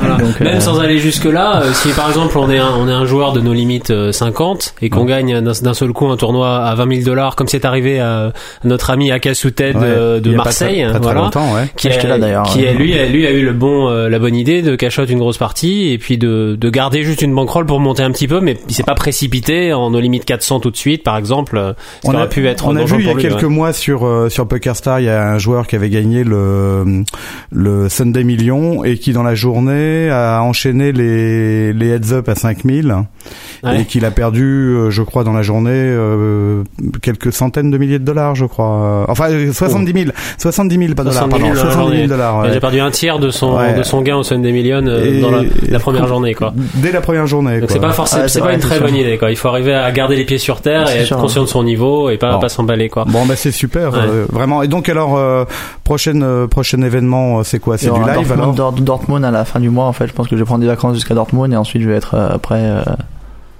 euh, alors préparé parfaitement pour essayer d'être le premier à gagner deux EPT pourquoi pas. Voilà, justement, oui. Et euh, en tout cas, c'est la première fois qu'il y a un doublé euh, événement après un événement de deux Français, puisque euh, on avait Arnaud euh, Arnaud Materne à Prague, ouais. Arnaud Materne à. Prague, et puis toi t'enchaînes. Série. Ouais, c'est sûr, ça m'a fait très très plaisir aussi de succéder à Arnaud parce qu'on est bien potes et qu'il m'avait soutenu tout le temps et donc maintenant j'espère qu'il y aura un autre Français qui va gagner à Dortmund. Et qui sait, à Dortmund, ce sera peut-être, euh, ce sera peut-être Tal. C'est, le, Fabrice, il vient. C'est vrai? Ah, oui. Fabri- Fabrice, tu y vas? Ouais, ça m'a motivé, je viens. Ah oui, il est. il est- il faut, très, très, très il plaisir. faut la passe de 3 alors, Voilà, c'est mais sûr. comme l'a, comme l'a dit quelqu'un sur le forum, la, la question c'est pas de savoir si un Français va gagner Dortmund, mais quel, quel Français, Français va gagner Dortmund. Bon alors, tout à l'heure, euh, Cocorico. en présentation de l'émission, je disais que t'étais le, le numéro un mondial 2008. Hein. T'es le, t'as le meilleur classement pour l'instant, Pour l'instant, des, des- des joueurs de poker. Tu vas le On parle garder. du, du classement card player. euh, Card player, ouais. Ouais. En tout cas, il y a, il y a un classement qui est acquis pour l'instant. Euh, c'est euh, premier joueur français en termes de gains sur euh, sur des tournois. Alors ça c'est on avait on avait le premier il y a pas très longtemps qui était euh, Bruno Fitoussi. Tu es passé devant. Hein, puisque toi Ouais. t'as as gagné vraiment t'as gagné le premier un gros tournoi quoi. Euh, Ça va le- peut-être motiver Bruno à nous refaire une perf sûr, euh, bien World sûr. Series, Déco. Mais je, je peux te dire que Fabrice tout à l'heure, euh, il est motivé là. Ah ouais, c'est motivé, Et ouais. ça, il est super motivé. hein. Euh, donc, euh, tu, euh, l'idée du, du classement card player, euh, c'est quelque chose, euh, c'est une chose à laquelle tu vas penser là? Bah maintenant c'est vrai que ça me fait ça m'y fait penser un peu plus et je vais essayer de faire plus de WPT auxquels normalement je participe pas trop parce que c'est loin et c'est pas vraiment dans c'est un peu cas- casé entre les EPT donc dans l'emploi du temps c'est pas forcément facile. Mais c'est vrai que là vu que ça a démarré comme ça je pense que c'est une chance importante de de bien figurer au Player of the Year. Donc je vais essayer de faire plus de WPT Ouais, au ça moins le, au moins le 25 000 du Bellagio et après les autres euh, je verrai. Ouais, mais ça serait bien euh, qu'on te voit à une table finale. Hein, Puis on peut Euh, poser aussi un peu la même question pour les WSOP. Est-ce que le programme va être revu à la hausse en termes de, du nombre Alors, de tournois auxquels tu vas participer peut-être un tout petit peu à la baisse parce que l'année dernière j'en ai fait vraiment beaucoup en fait j'en ai fait vraiment beaucoup et peut-être un peu trop à un moment Ça avait pas trop bien marché euh, comme tu voulais. Ça avait bien commencé, en fait j'avais quand même fait une table finale, mais c'est vrai que les structures étaient pas Ouais, c'est un peu ça le problème. ouais. j'en avais un tout petit peu marre aussi euh, après de la fin en fait, donc euh, peut-être que je vais prendre quelques jours de vacances, parce que c'est très très long en fait, un mois et demi euh, ou deux mois avec des tournois tous les jours, c'est quand même très long. Surtout qu'au WSOP, en fait, le rythme est beaucoup plus soutenu. Là, c'est vrai qu'au Caraïbes, c'était bien parce qu'on jouait de midi à 8h sans dinner break. Donc ensuite, on avait le temps d'aller dîner tranquillement, de de midi à 9h, mais d'aller dîner tranquillement, se reposer pour le lendemain. Alors qu'au WSOP, c'est euh, midi, 3h du mat souvent. Ouais. Quand on fait ça pendant une semaine d'affilée, c'est vrai que c'est un peu dur euh, physiquement et mentalement aussi. Donc je vais essayer d'être euh, plus préparé et pourquoi pas prendre quelques jours de, repos pendant des, des épreuves que je compte pas, compte pas jouer. Euh, Je voulais demander à Fabrice si tu voulais pas poser quelques petites questions euh, pour Radio Club Poker euh, à, à Bertrand Elki. Hein? Tu veux, t'as pas deux trois choses à lui à lui demander par rapport au Euh, savoir s'il veut faire quelques petits heads up. Bah, Laurent sort les cartes. Il a l'air un peu fatigué là, donc euh, il, il- il a l'air moins à prendre. là. Et puis effectivement, pour rejoindre, ce, pour Fabrice. rejoindre ce que disait Manu B tout à l'heure, c'est vrai que quand on gagne un gros tournoi comme ça, bon, ça m'est jamais arrivé, mais ça va m'arriver bientôt, euh, dans moins de deux mois. Bah, Dortmund, hein. Euh, Bah, Dortmund, Dortmund, hein, non, Dortmund sera pas aussi gros malheureusement. Bah, un million d'euros, c'est pas mal. Mais c'est vrai que si j'avais entendu dire un jour, c'est vrai qu'il faut digérer sa victoire. Il faut attendre de digérer sa victoire et quand on rejoue tout de suite derrière, bah, on a tendance à perdre assez facilement. Ouais. Donc euh, je suis preneur. c'est ce qui m'est arrivé un peu à Copenhague systèmes d'ailleurs. bois Après, 5000. en fait, donc euh, c'est vrai que j'ai un peu fait cette erreur après Copenhague en quelque sorte. Et C'est d'ailleurs le premier conseil. Moi, j'ai eu Elki au téléphone euh, le lendemain quand je suis arrivé à la voir parce que la ligne était surbookée. La ligne d'Elki maintenant c'est une superstar donc elle est surbookée. Mais je, je lui ai dit tout de suite ne joue pas, attends un mois et ne joue pas quoi. Voilà. Ouais, c'est vrai que c'est un très bon conseil que Fabrice m'a donné, mais j'avais déjà pris ces décisions en quelque sorte vraiment d'attendre, de rester, de laisser au moins deux semaines pour réfléchir à ce que je voulais faire et me reposer et pas faire de poker. Mais alors moi la, la question que je me pose et que je pense que pas, pas mal d'autres se posent aussi, c'est euh, une fois que tu auras réfléchi, que tu seras redescendu un petit peu sur terre, euh, c'est quoi euh, la suite du poker pour toi en dehors du poker de tournoi au niveau cash game À quoi tu vas t'attaquer? Au niveau cash game, pour l'instant, en fait, c'est vrai qu'en ce moment, j'ai un peu moins le temps de jouer avec les cash games et je vais essayer vraiment de plus euh, me, me- plus avoir mon focus sur les sur les gros tournois en fait avec faire en plus de WPT par exemple pour vraiment essayer de Ok. de gagner le titre du Player of the Year et faire beaucoup de WSOP et après je pense que je reviendrai quand même au cash game naturellement c'est sûr mais j'ai pas envie de jouer trop trop gros pour l'instant parce D'accord. que Donc est-ce qu'on a une chance de te voir dans Restex Poker un jour? Un jour c'est sûr et tout de suite tout de suite peut-être pas parce Tout que de suite 500 000 peut-être pas. dollars c'est quand même euh, Ouais. c'est quand même cher et j'ai vraiment pas de quoi pas de quoi euh, jouer la variance en fait perdre un pot à un million ce serait vraiment énorme euh. Mais euh, peut-être avec euh, des joueurs qui prendraient ton action ou euh, Ouais, ce genre, ce genre de choses, c'est envisageable. possible, c'est hein, c'est envisageable. En tout cas, si c'est pas cette année, euh, je pense bien y aller un jour, c'est sûr. Ah, des news, des news euh, intéressantes. Euh, des, des messages sympas de, de joueurs pro. Ta ligne était bookée, surbookée, disait euh, Fab Soul. Euh, T'as eu beaucoup de coups de, de téléphone. Il y a, y a des joueurs pro euh, dans, le, dans, le, dans la team PokerStar, par exemple, qui t'ont appelé. Bah, en fait, la Team PokerStars, ils étaient presque tous aux Caraïbes, donc ils ont eu l'occasion de me féliciter, euh, en direct. féliciter sur place, c'est vrai. Notamment, il y a Negrano et Reimer qui m'ont euh, chaudement félicité, qui ont complimenté mon jeu. Donc, euh, qui Negrano, qui j'ai vu juste après la finale, en fait, donc il m'a dit que vraiment, dès que. En fait, il savait que j'allais gagner après les trois premières mains du heads up. Quand il a follé deux boutons, il s'est dit, ah, c'est bon, Elki, il a gagné.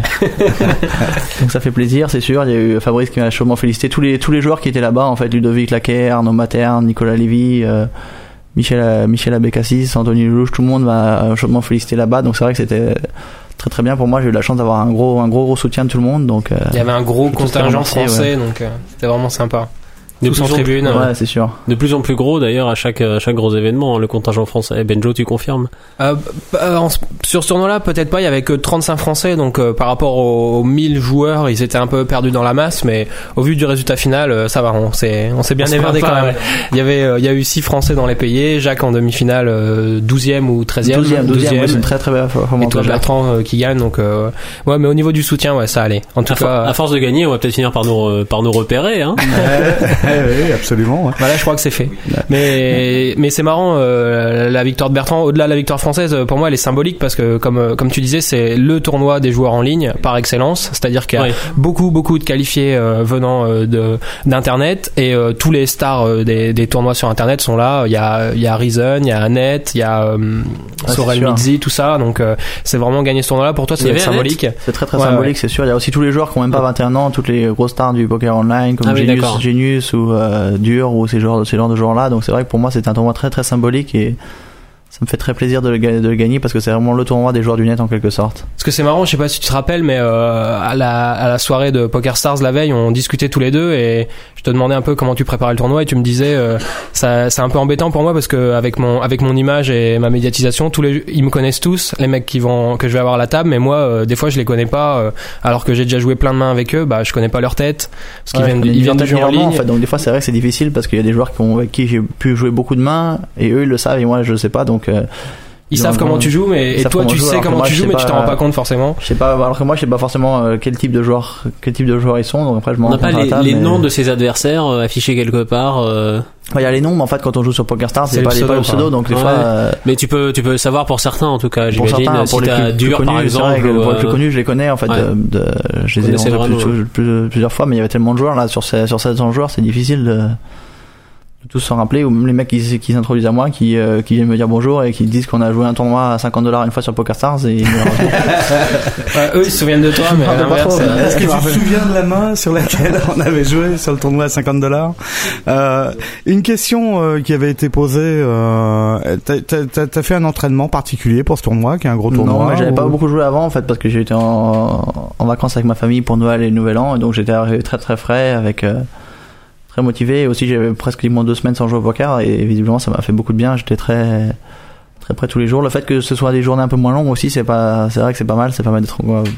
très très concentré tout le temps et un peu mais j'ai pas vraiment de préparation particulière en fait. Je pense que pour tous les tournois de poker c'est la même chose en fait d'essayer de d'arriver très frais, reposé et avec l'esprit l'esprit clair et c'est le plus important je pense. Ah, il y a une question qui arrivera dans, dans les questions du forum, mais euh, qu'on va te poser maintenant. Est-ce que le fait d'avoir perdu 26 kilos te donne une meilleure condition physique? Voilà, ça me donne une meilleure condition physique en général, mais à table de poker, honnêtement, je vois pas, c'est quand même pas une activité aussi physique que ça, donc euh, Non, mais euh, par rapport à la fatigue ou non Est-ce que par ça rapport à la fatigue, ouais, c'est sûr que c'est mieux en, gé- en, gé- en général, mais là, c'est un tournoi qui est un peu moins, moins contraignant physiquement, en fait, vu qu'on jouait que, que 8 à 10 heures par jour. Mais euh, c'est vrai qu'en général, sinon, c'est c'est vrai que ça m'aide beaucoup physiquement, et donc j'espère que pour les World Series, euh, ce sera encore mieux. Ouais. Bah, qui- euh, rappelons que les World Series, là, c'est sur combien de temps cette euh, cette cette année? Six Six semaines. Ouais, six semaines. même semaines, programme. ouais. Même programme, ouais. C'est pas les mêmes tournois, mais c'est la même durée. C'est vrai que le World Series, c'est beaucoup plus contraignant parce qu'on joue de midi jusqu'à 3 heures du mat, donc là, c'est de la forme physique compte beaucoup plus que pour un tournoi où on joue 8 heures. euh, Il faut marcher 6 km pour arriver à la salle de poker. Ouais, il faut marcher longtemps, c'est sûr. Au, bah, au Caraïbes, c'était comme ça aussi. Fallait, fallait le, le ressort est vraiment immense, donc pour aller de la salle à la salle de poker, des fois, c'est de la chambre à la salle de poker, ça mettait longtemps.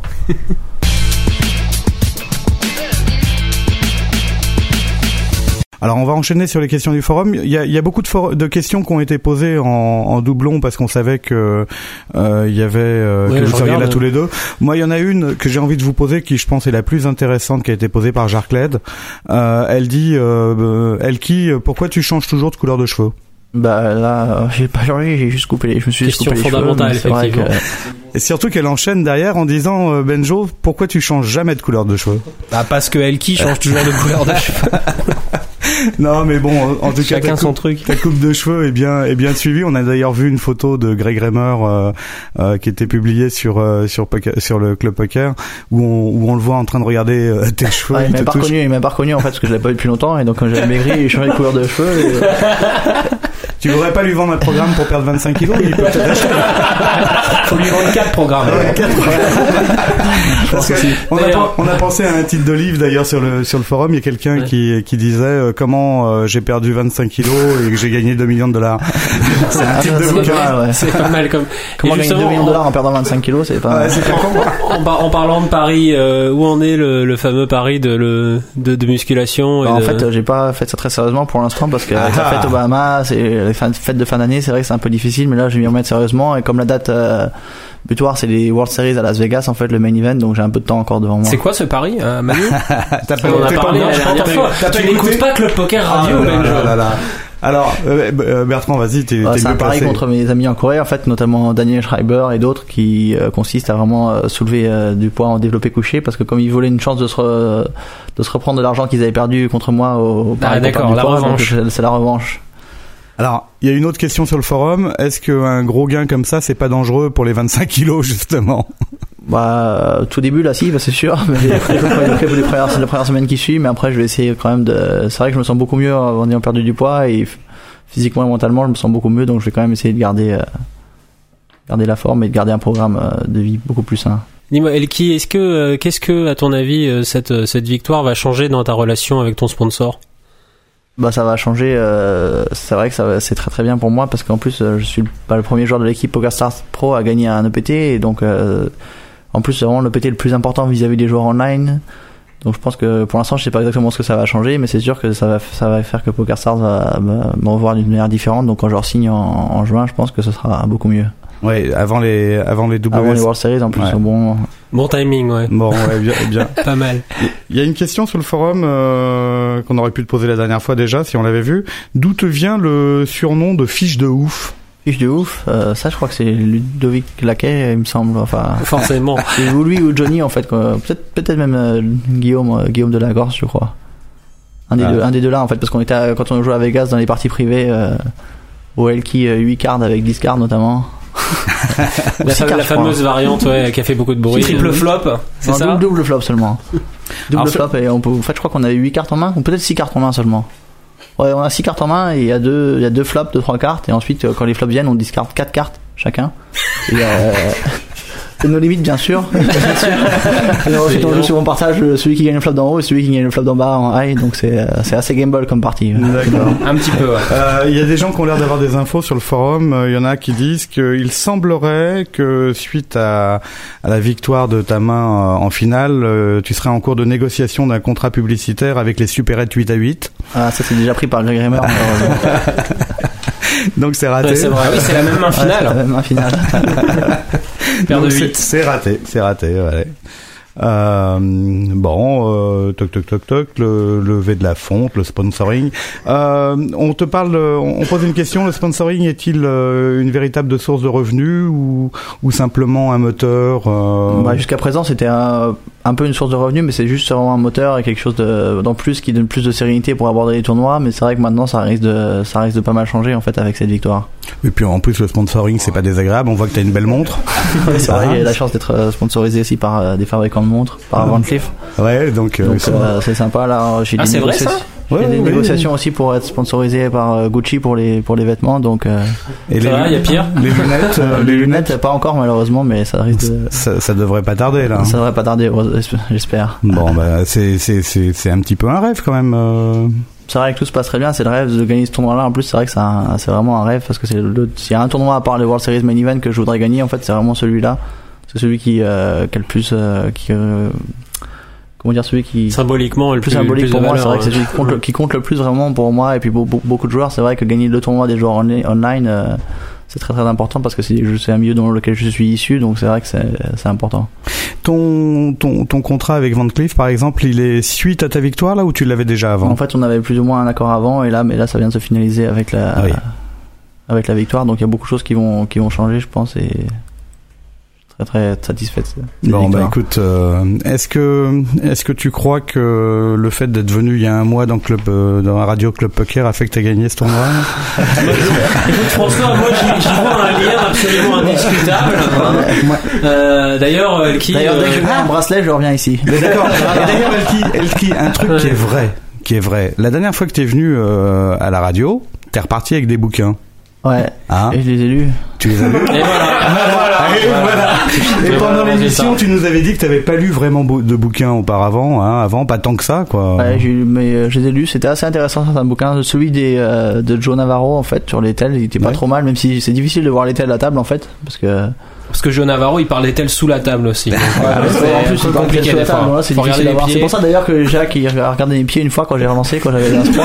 Quand il il, a- il- il a fait on a lu le même bouquin et là il s'est penché pour regarder. Parle-nous parle de Jack un petit peu, c'est vraiment un ami. C'est euh, vraiment un très bon ami que j'ai rencontré cette année à Vegas, euh, qu'on a rencontré, rencontré communément avec Fabrice d'ailleurs. Donc c'est vrai qu'on a fait, euh, on s'est beaucoup rencontrés. C'est vraiment un fan de poker et qui est, euh, qui est ravi de suivre le, le tournoi et d'apprendre. Donc euh, je lui donne euh, pas mal de conseils quand je peux et donc. euh, Et il fait quoi dans la vie. Jacques? Il fait quoi dans la vie? Là, il est, euh, il est euh, négociant en diamant, mais c'est vrai qu'il il se met de plus en plus au poker et il adore, il adore ça. Il joue beaucoup sur le circuit. C'est vrai que c'est quelqu'un qui est là vraiment pour le plaisir et c'est aussi rafraîchissant de, de rencontrer ce genre de personnes. Et en tout cas, il a fait, euh, Il a fait une performance une exceptionnelle superbe à- performance, 12e. euh, Ouais, 12 bravo. Deuxième, c'est vraiment très très très bien. Ouais, vu Sur le un- sur du un tournoi, fil- sur un fil pareil, c'est vrai que c'est c'est énorme. Bon, bah, tournoi parfait, début d'année parfaite, euh, les contrats qui se renégocient, euh, les sponsors qui arrivent. euh, on va te souhaiter, euh, on va te souhaiter encore plein plein de choses pour 2008. Merci. Euh, déjà que tu gardes le lead, le chip lead au niveau du classement, donc ça voudra dire que tu vas gagner euh, encore d'autres tournois. Ah bah la, Hein la compétition derrière va se relever, ça va World inciter Series, tout le monde à se réveiller. World Series, ce serait pas mal, ouais. Ouais, un bracelet, hein, un bracelet. Il faut. Moi, surtout que j'ai un pari avec euh, Arnaud Materne et Nicolas Lévy. En Ah fait, oui, c'est quoi euh, ce pari alors? En fait, j'aurais deux contraintes plus ou moins. Euh, c'est moi si je dois mettre 50 000 dollars, eux ils mettent 25 000 chacun et le premier qui gagne un bracelet D'accord. donne un payload. Donc en fait, eux ils sont deux euh, contre moi, donc euh, c'est un peu plus dur, mais j'espère bien en a gagné un heureux quand même. Bah. La compétition va être rude. Ah oui, la compétition, parce que effectivement, comme on en parlait avec Fabrice la semaine dernière, hein, tous les euh, tous les joueurs qui viennent ici disent qu'ils vont en gagner hein, de toute façon. Donc, Oui. euh, on va en ramener. euh, il va y Et avoir comme on plus. disait, il y a plus, il y a plus assez d'events. Euh, Il y a plus assez Il y a plus assez d'événements. d'events pour les joueurs français, voilà, donc Ouais, il, va y, demander des nouveaux events. il va y avoir que des tables Ouais. finales françaises au WSOP. Ça, hein, un boycott, c'est ça? Benjo, toi, te- t'as participé euh, à ce tournoi. T'as as gagné un peu moins que Bertrand. Ah bah je sais pas, écoute, t'as gagné Deux mois de salaire, t'as gagné la roulette, J'ai pas eu le droit de jouer. Parce que comme euh, je, je faisais partie de l'équipe EPT, euh, le, le gouvernement des Bahamas demandait qu'on signe un permis de travail, donc j'avais pas le droit de jouer au casino. Ah ouais, donc euh, ça m'a un peu sauvé en fait. J'ai beaucoup économisé sur cette semaine. Euh, L'ambiance euh, là-bas, c'était quoi? C'était comment? Ah, l'am- l'ambiance dans le casino, bah que, que des joueurs de poker en ligne euh, partout. euh, surtout euh, à n'importe quel moment, tu te pointais dans le dans les grands lobbies, les grands halls d'accueil, tu voyais euh, 50 mecs en train de jouer au poker en ligne. surtout le, dimanche, le jour des Sundays de Poker Stars, là, il y avait vraiment beaucoup beaucoup de monde qui jouait qui jouait en même temps. Annette, Sorel Midzi, tous ces gens-là en train de tous faire le même tournoi. Euh, éparpillés sur sur les fauteuils c'était euh, c'était assez sympa Avec le soleil qui brillait très très fort dehors. non Ah pas du tout Ouais. non, non, non. Bah, je devais arriver deux jours avant et au final, euh, il y a eu un, il y a eu un délai à l'aéroport de l'Atlanta. Donc, je suis arrivé la veille du tournoi et je suis reparti euh, à peine quelques heures après la victoire de Bertrand. Donc, j'ai pas vu, euh, j'ai pas vu beaucoup de soleil. Ça a été beaucoup, beaucoup de boulot. Mais bon, c'était, euh, c'était vraiment un, un bonheur de bosser là-dessus euh, avec la, la performance de Bertrand. Donc, euh, je regrette pas du tout. Alors le bonheur, euh, tu l'as donné aussi à tous les tous les auditeurs hein, et, et ils arrêtent pas de ils arrêtent pas de le dire hein, sur le sur le forum. Benjo, merci Benjo, bravo Benjo, encore Benjo, etc. Bon donc euh, non non ouais. Hein C'est vrai, il faut avouer non que le, non euh, le- vraiment euh, aucune jalousie dans ma voix. le, Non, non, le livecast euh, a, a, a, et- a soulevé des éloges euh, vraiment Extraordinaire, extraordinaires. hein. Ah, bah, Euh, con- concernant le, la, la diffusion en direct, euh, le, le mérite revient surtout aux personnes qui étaient avec moi, je pense.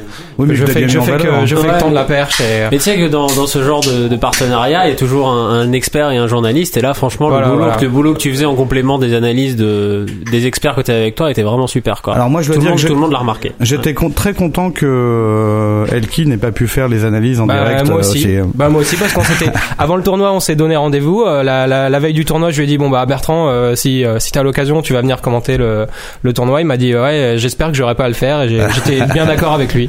Et jusqu'au bout, euh, j'étais très content euh, qu'il ne soit jamais venu. et bien Euh, évidemment. Euh, dans les questions, c'est quoi te- ton prochain ta prochaine couverture? Tu vas à Dortmund? Ouais, Dortmund. et euh, pareil, il y aura du il y aura du live aussi? Ouais, il y aura du live. Euh, il y aura live à Dortmund, Copenhague, San Remo et la finale à Monte Carlo.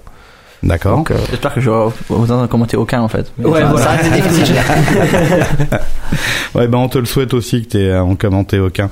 Euh, Il y a une question euh, qui est importante, je suis obligé de la poser. Euh, au bout de combien de temps tu t'es rendu compte que t'as passé tes journées dans le casino alors que d'autres passaient leur temps euh, à se bronzer Ah, Euh, je, je m'en je m'en suis rendu compte très vite. euh, le, le premier soir, euh, quand t'as fini la journée, qu'il fait nuit, que la, la piscine est fermée, et, euh, ouais, je m'en suis rendu compte très vite. Ouais, la journée commençait vers 11h le matin et ça se terminait vers euh, 1h du mat, quelque chose comme ça. Donc, euh, mais bon, c'était.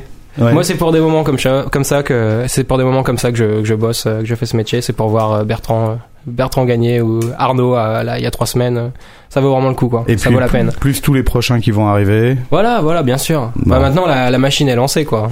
À part vraiment euh, si c'était de la juste de la variance euh, pendant un mois, mais ça m'étonnerait. Ah, Peut-être un petit peu, mais en tout cas, la barre est placée vraiment très très Ouais, haut. bah oui. pour tous les joueurs français qui arrivent derrière avec de l'ambition, euh, il y a il y a du boulot. Quoi. Tout à l'heure, Fabrice. Fabrice, voilà, Il y a justement, Fabrice qui j'allais tire la tranche te Fabrice, Fabrice, franchement, franchement, est-ce que le, le fait comme ça qu'il y ait maintenant deux Français qui est, en, qui est enchaîné euh, directement, tout à l'heure tu dis ça te donne vraiment vraiment envie. Est-ce que tu penses que ça peut être en plus un, un électrochoc? Ne me regarde pas avec cette tête là. Non, non, je te regarde pas avec cette tête, on partage le même micro, donc euh, c'est soit je te regarde comme ça, soit je t'embrasse, donc là... euh, Écoute, on va partager le micro. ouais, voilà. T'es pas trop mon genre là. Mais toi non plus. Mais euh, ouais, ouais, je pense que ça va être un bel électrochoc. En tout cas, pour moi, ça, ça l'est. Et j'avais pas prévu d'aller à Dortmund, et je pense que je vais y aller parce que je suis super motivé.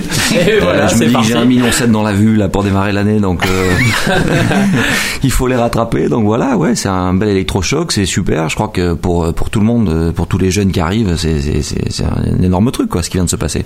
Ah ouais, oui, c'est euh, Ouais. c'est- c'est vraiment un, un énorme moment et puis euh, euh, et quelque chose moi qui m'a qui m'a impressionné. Bon, j'ai eu la chance de, de déjà te rencontrer, hein, Bertrand, mais c'est euh, le côté sobre, vraiment pro que tu as montré euh, dans dans le tournoi. euh, pas de fantasque, tout ça. C'est une image sérieuse, solide. euh, Bah, ça, si je peux me permettre de répondre juste en quelques secondes à sa place, parce que pendant que je suis devant le micro, c'est, je pense que c'est les années d'expérience qui payent. Là, on est, on est tous là, Bertrand, comme moi, comme quelques joueurs français, on est là depuis des années. Et c'est vrai que là, ces moments-là, maintenant, on sait les gérer, je pense. Et donc c'est pour ça que les, les, euh, on avait un peu de retard par rapport aux Américains, mais là, les joueurs français, on arrive à avoir quelques super joueurs qui, ont, qui commencent à avoir beaucoup d'expérience. Donc on est, on est capable aujourd'hui de gagner, et ils viennent de le prouver, et j'espère moi aussi le prouver bientôt, quoi. Bon, écoute, de toute façon, tu sais que c'est euh, c'est tout ce qu'on te souhaite toi aussi. Voilà. hein. Comme je suis venu au club poker, euh, je suis sûr que maintenant. Exactement. Ça va devenir le passage obligé. hein, Ouais, ici, donc hein. alors euh, Ouais. Messieurs les pros qui nous écoutez, si vous voulez gagner un event, euh, vous savez ce qu'il vous reste à faire. Hein.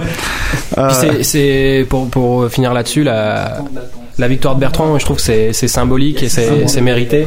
Ça parle derrière. oui, ça parle derrière. La- ta, ta victoire Bertrand, je trouve que c'est symbolique et c'est c'est mérité parce que si tu là on est en, on est en janvier 2008, euh, il y a le poker a fait un, un, un grand chemin en France depuis euh, depuis deux ans. Mais si tu te demandais il y a deux ans, euh, c'est c'est qui le, le joueur français qui joue en ligne, le grand champion euh, qui sort du jeu en ligne, bah on- la réponse c'était Bertrand. À l'époque, il y avait beaucoup moins de talent euh, qui avait éclos et donc euh, je trouve que c'est c'est mérité à ce niveau-là parce que Oui, c'est mais la, reconnaissance qui arrive euh, avec euh, le titre, euh, un titre symbolique, le titre des joueurs en- des- du tournoi des joueurs en ligne, la, la, la Poker Stars euh, Caribbean Adventure. Mais il y a tous l'image, ces joueurs en ligne. l'image que donne euh, Bertrand, euh, moi, je trouve que t'as pris ton temps à jouer euh, des gros trucs en ligne parce que tu, ça fait pas si longtemps que tu joues en live, euh, vraiment. Ça fait, euh, oui, deux, deux ans à peu près. Deux ans à peu près, oui. Ouais, deux ans. Deux ans et demi, deux Mais, ans. euh, quand on regarde, euh, quand on regarde ton euh, tes résultats sur Endon Mob, on voit les premiers résultats qui arrivent euh, donc en, en 2006, hein.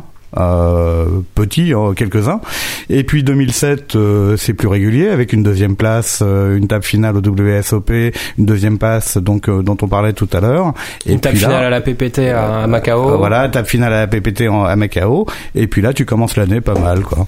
Ouais, c'est vrai que ça pourrait difficilement commencer bien, commencer mieux, mais là, c'est vrai que je vais me mettre de plus en plus au, au tournoi live, je pense, parce que euh, c'est vrai que c'est- la meilleure manière d'avoir la reconnaissance, parce qu'en fait, au jeu en ligne, même à part vraiment les, les grosses superstars du jeu, du jeu en ligne, comme euh, Sorel Midi ou Annette, qui étaient très connus avant, par exemple, c'est vrai que c'est difficile, de, même si on est un très bon joueur tournoi et qu'on joue que sur Internet, c'est difficile d'avoir cette reconnaissance euh, de ses pairs et de la part des de tout le monde, en fait, donc je suis... euh, Et puis finalement, quand tu gagnes, euh, il y a du monde autour de toi pour t'embrasser, pour te serrer dans les bras. Alors que là, quand t'es devant ton écran, C'est vrai que euh, c'est une ambiance différente aussi. Ouais.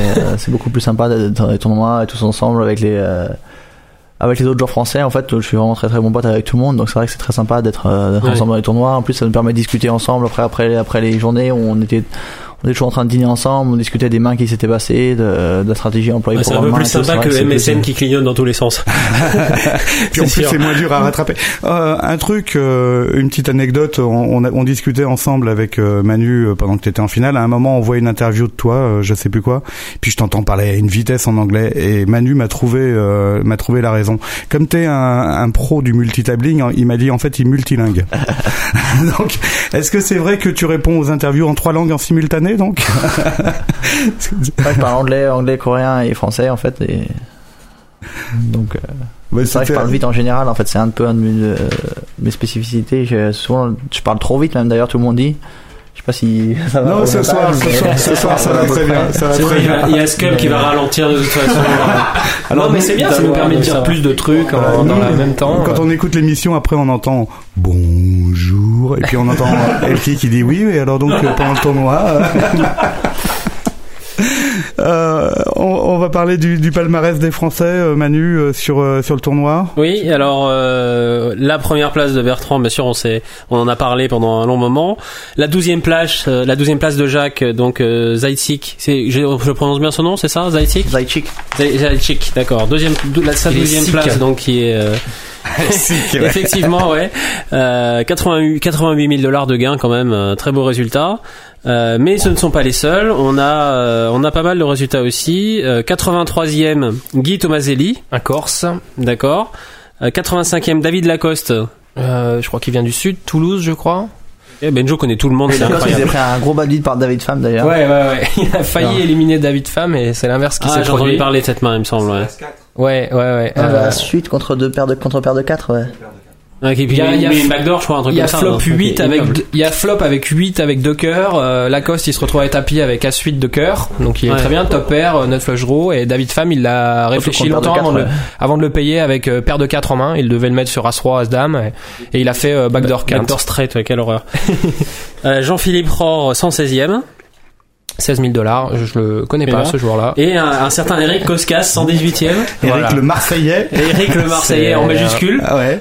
Moumout, Pour les, Moumout. pour les intimes. un très un joueur euh, très très sympa euh, avec qui on a eu l'occasion de faire la fête aussi. Euh, c'est sûr, j'ai été à Satin pas mal de fois en fait euh, au jour 2 je crois, ouais, au jour 2 en fait il s'est pris quelques mauvais coups euh, notamment un gros babit sur le dernier coup, il a raconté ses mains aussi, le dernier coup qu'il perd où il fait tap- c'est juste après la bulle en fait et donc il fait tapis contre un joueur avec As Dame, l'autre paye avec As Valet parce qu'il croit et les deux premières cartes du tapis du flop sont As Dame 3 et après ça sort Roi 10 pour faire une carte. Oh, donc, ça fait un peu Ah, il mal a pas eu de chance- il a pas eu de chance c'est vrai que c'est Ça, c'est dur. ça fait mal. C'est déjà bien qu'il soit arrivé, euh, qu'il soit arrivé euh, à cette place-là euh, dans les payés parce qu'il a vraiment euh, pas eu de chance sur, sur, euh, les, les gros coups qu'il a joués. Mm. Et voilà, donc euh, ça fait 6 Français dans les payés sur 35.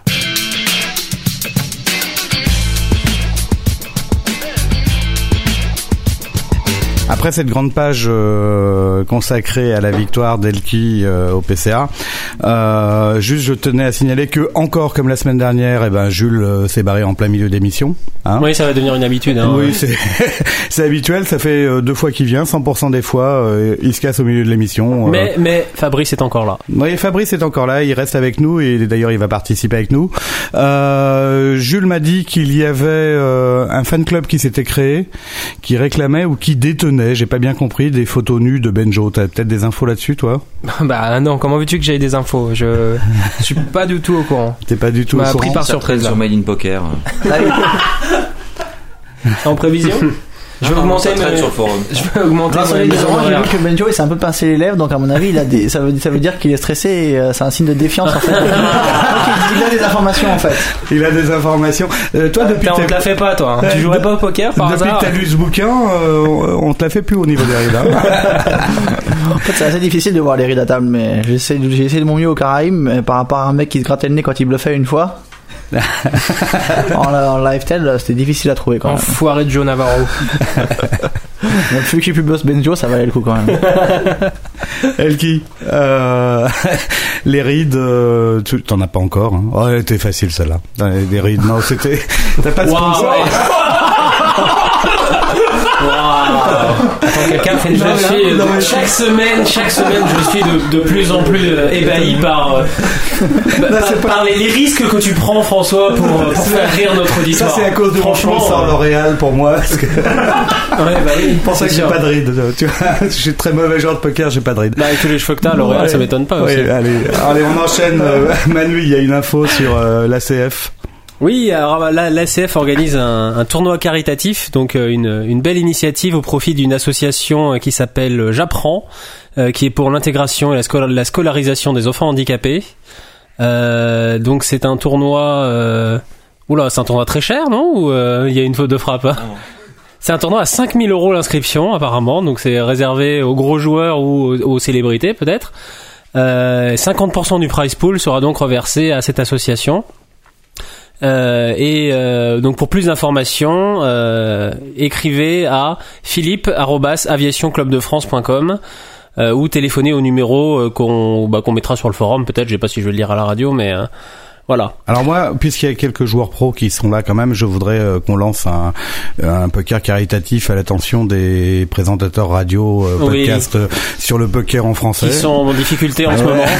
voilà, qui, qui Je pense- connaissent des périodes très très difficiles et euh, qu'il faut absolument euh, encourager, quoi, parce que c'est une cause quand même. euh, Importante parce qu'on est là pour ouais. promouvoir le poker et, et je pense que ça mérite bien un buy-in à 10 000 dollars. Euh, euros, euros. Oui, oui, en- attends, on- mettons des euros, tant qu'à faire, une vraie monnaie. Voilà. Des livres tant qu'à faire. hein. Ou des livres aussi, ouais.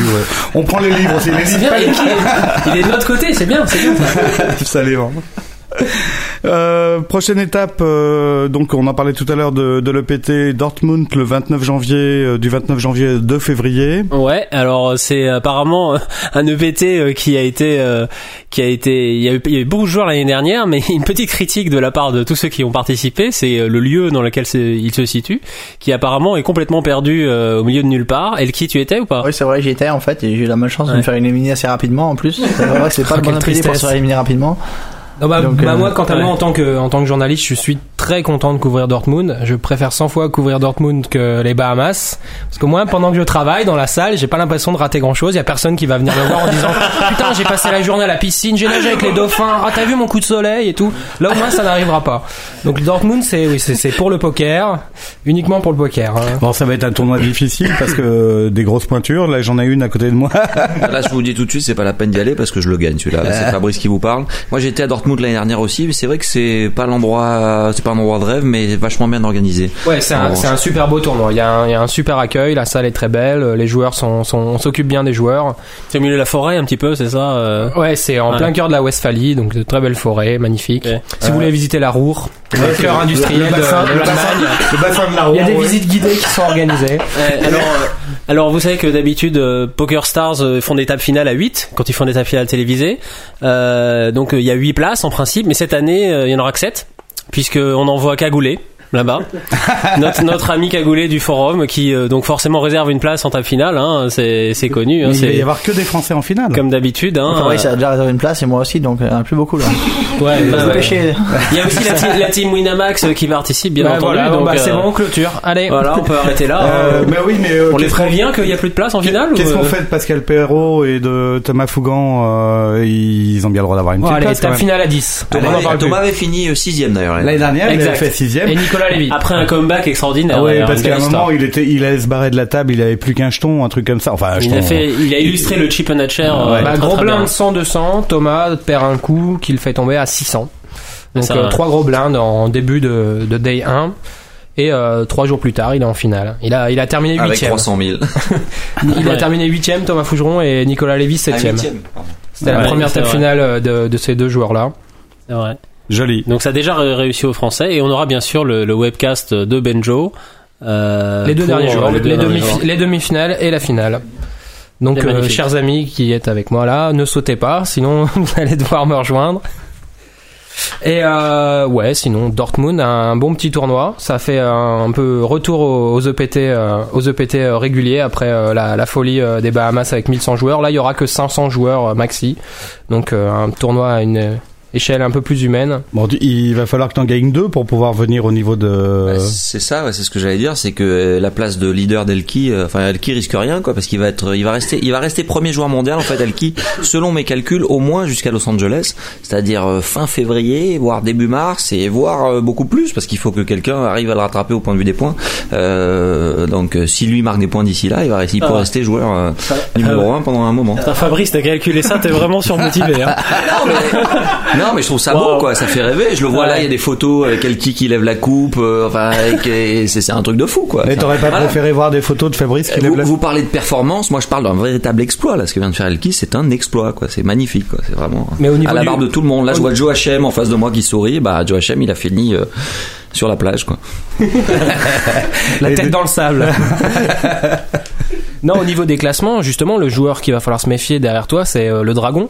C'est David Pham, finalement. Parce que lui, il fait tous les tournois. Il est en Amérique, il est à Vegas et il fait tous les tournois, justement, parce qu'il joue euh, ce genre de classement-là. Parce que le, il a gagné le trophée en C'est 2007 vrai, ouais. euh, du, du joueur de l'année Card Player. Donc euh, là, il est, il est déjà en bonne place pour gagner celui de Euh. 2008 avec euh, cette quatrième place. Tu vois? Exact. Vu qu'il fait tous les tournois, il fait tous les grosses Impressionnant compétitions. comme régularité d'ailleurs, hein, Ouais, parce ouais. qu'il faut le faire ça.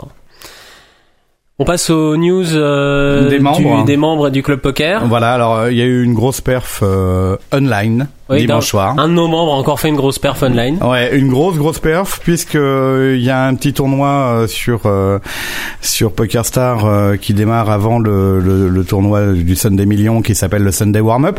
Petit tournoi où tu avais fait un petit résultat hein, il y a il y a pas très longtemps. Oui, modeste, on va pas, on va Bon, pas en parler. On va pas en parler. Euh, Fabrice Soulier, t'as fait troisième de ce tournoi. Oui, Troisième. j'ai fait troisième, c'est vrai. Bon, euh, Et à noter qu'il y avait quand même 3000 joueurs. Hein. Bravo, C'est, Fabrice. euh, Ouais, 3000 c'est quelques vraiment une joueurs. grosse, Merci grosse Elki, merci. grosse perf, hein, parce Bah, 3000 C'est-à-dire hein. qu'au jour d'aujourd'hui, voilà, Elki a des propositions de Van Cleef, euh, de Gucci, et moi j'ai les chips Vico qui m'ont contacté. C'est pas mal, je vais bouffer des chips à l'œil, bon. Mais c'est bien pour euh, des, des chips Ouais, non, pour un mal. de poker, c'est bien les chips. Oh là Hein là, tiens, on dirait. Oui, j'essaie de me mettre à ton niveau. C'est pas facile, je suis encore des cours, mais bon. Non, c'est pas vrai, j'ai toujours Ouais. Chili Poker, ça va, ils sont là, ils sont super. Ils sont super, ouais. Bon, mais euh, combien de temps a duré le tournoi? Mais il a duré une bonne dizaine, je sais même plus, mais j'ai l'impression que ça a 7-8 duré une éternité. moins quoi. 8, 9, moins 9 heures, 8, 9 heures, je Euh, crois. ouais, longtemps, longtemps, ouais, longtemps. Mais euh, bah c'est vrai que j'ai perdu un coup clé à la fin sur un sur un flop au turn, euh, flop 7 euh, valet 10 dame, j'ai roi dame et le mec a valet 9. Euh, voilà, j'ai perdu un coup de 14 millions avec 22 millions en jeu. Donc si je gagne ce coup, c'est le tournant du match. Évidemment, puisque je peux, gagner le tournoi. Bon, j'ai fini troisième, 38 000 dollars. C'est pas, c'est sympa. Il n'y a pas eu de deal? Non, il n'y a pas eu de deal parce qu'évidemment le quatrième, enfin le quatrième qui était chip leader au moment de la première proposition de deal a dit non. Euh, donc on lui a dit bon, ok, pas de problème. Évidemment, évidemment, comme d'habitude, comme tout le temps sur les tournois online, dès que le mec dit non, il saute dans les 10 minutes. On dirait que c'est programmé. C'est un truc de fou. C'est pré- 12 c'est prévu dans le programme, ça. Il incroyable. détecte Il, et hop, était- il et- disait non, je run trop good, je veux pas dealer, c'est pas possible. Il a sauté. Il avait 12 millions quand le deuxième avait 8, il a sauté. Euh, premier. Et puis après, il y avait trop d'écart. Moi, j'avais 3 millions quand les deux autres avaient 8 et 9. Donc, euh, donc je suis remonté à 7. Et là, à 7 millions, j'ai perdu un énorme coup.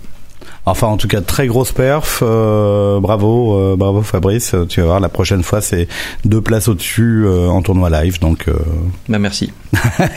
et tu sais qu'on te le souhaite aussi.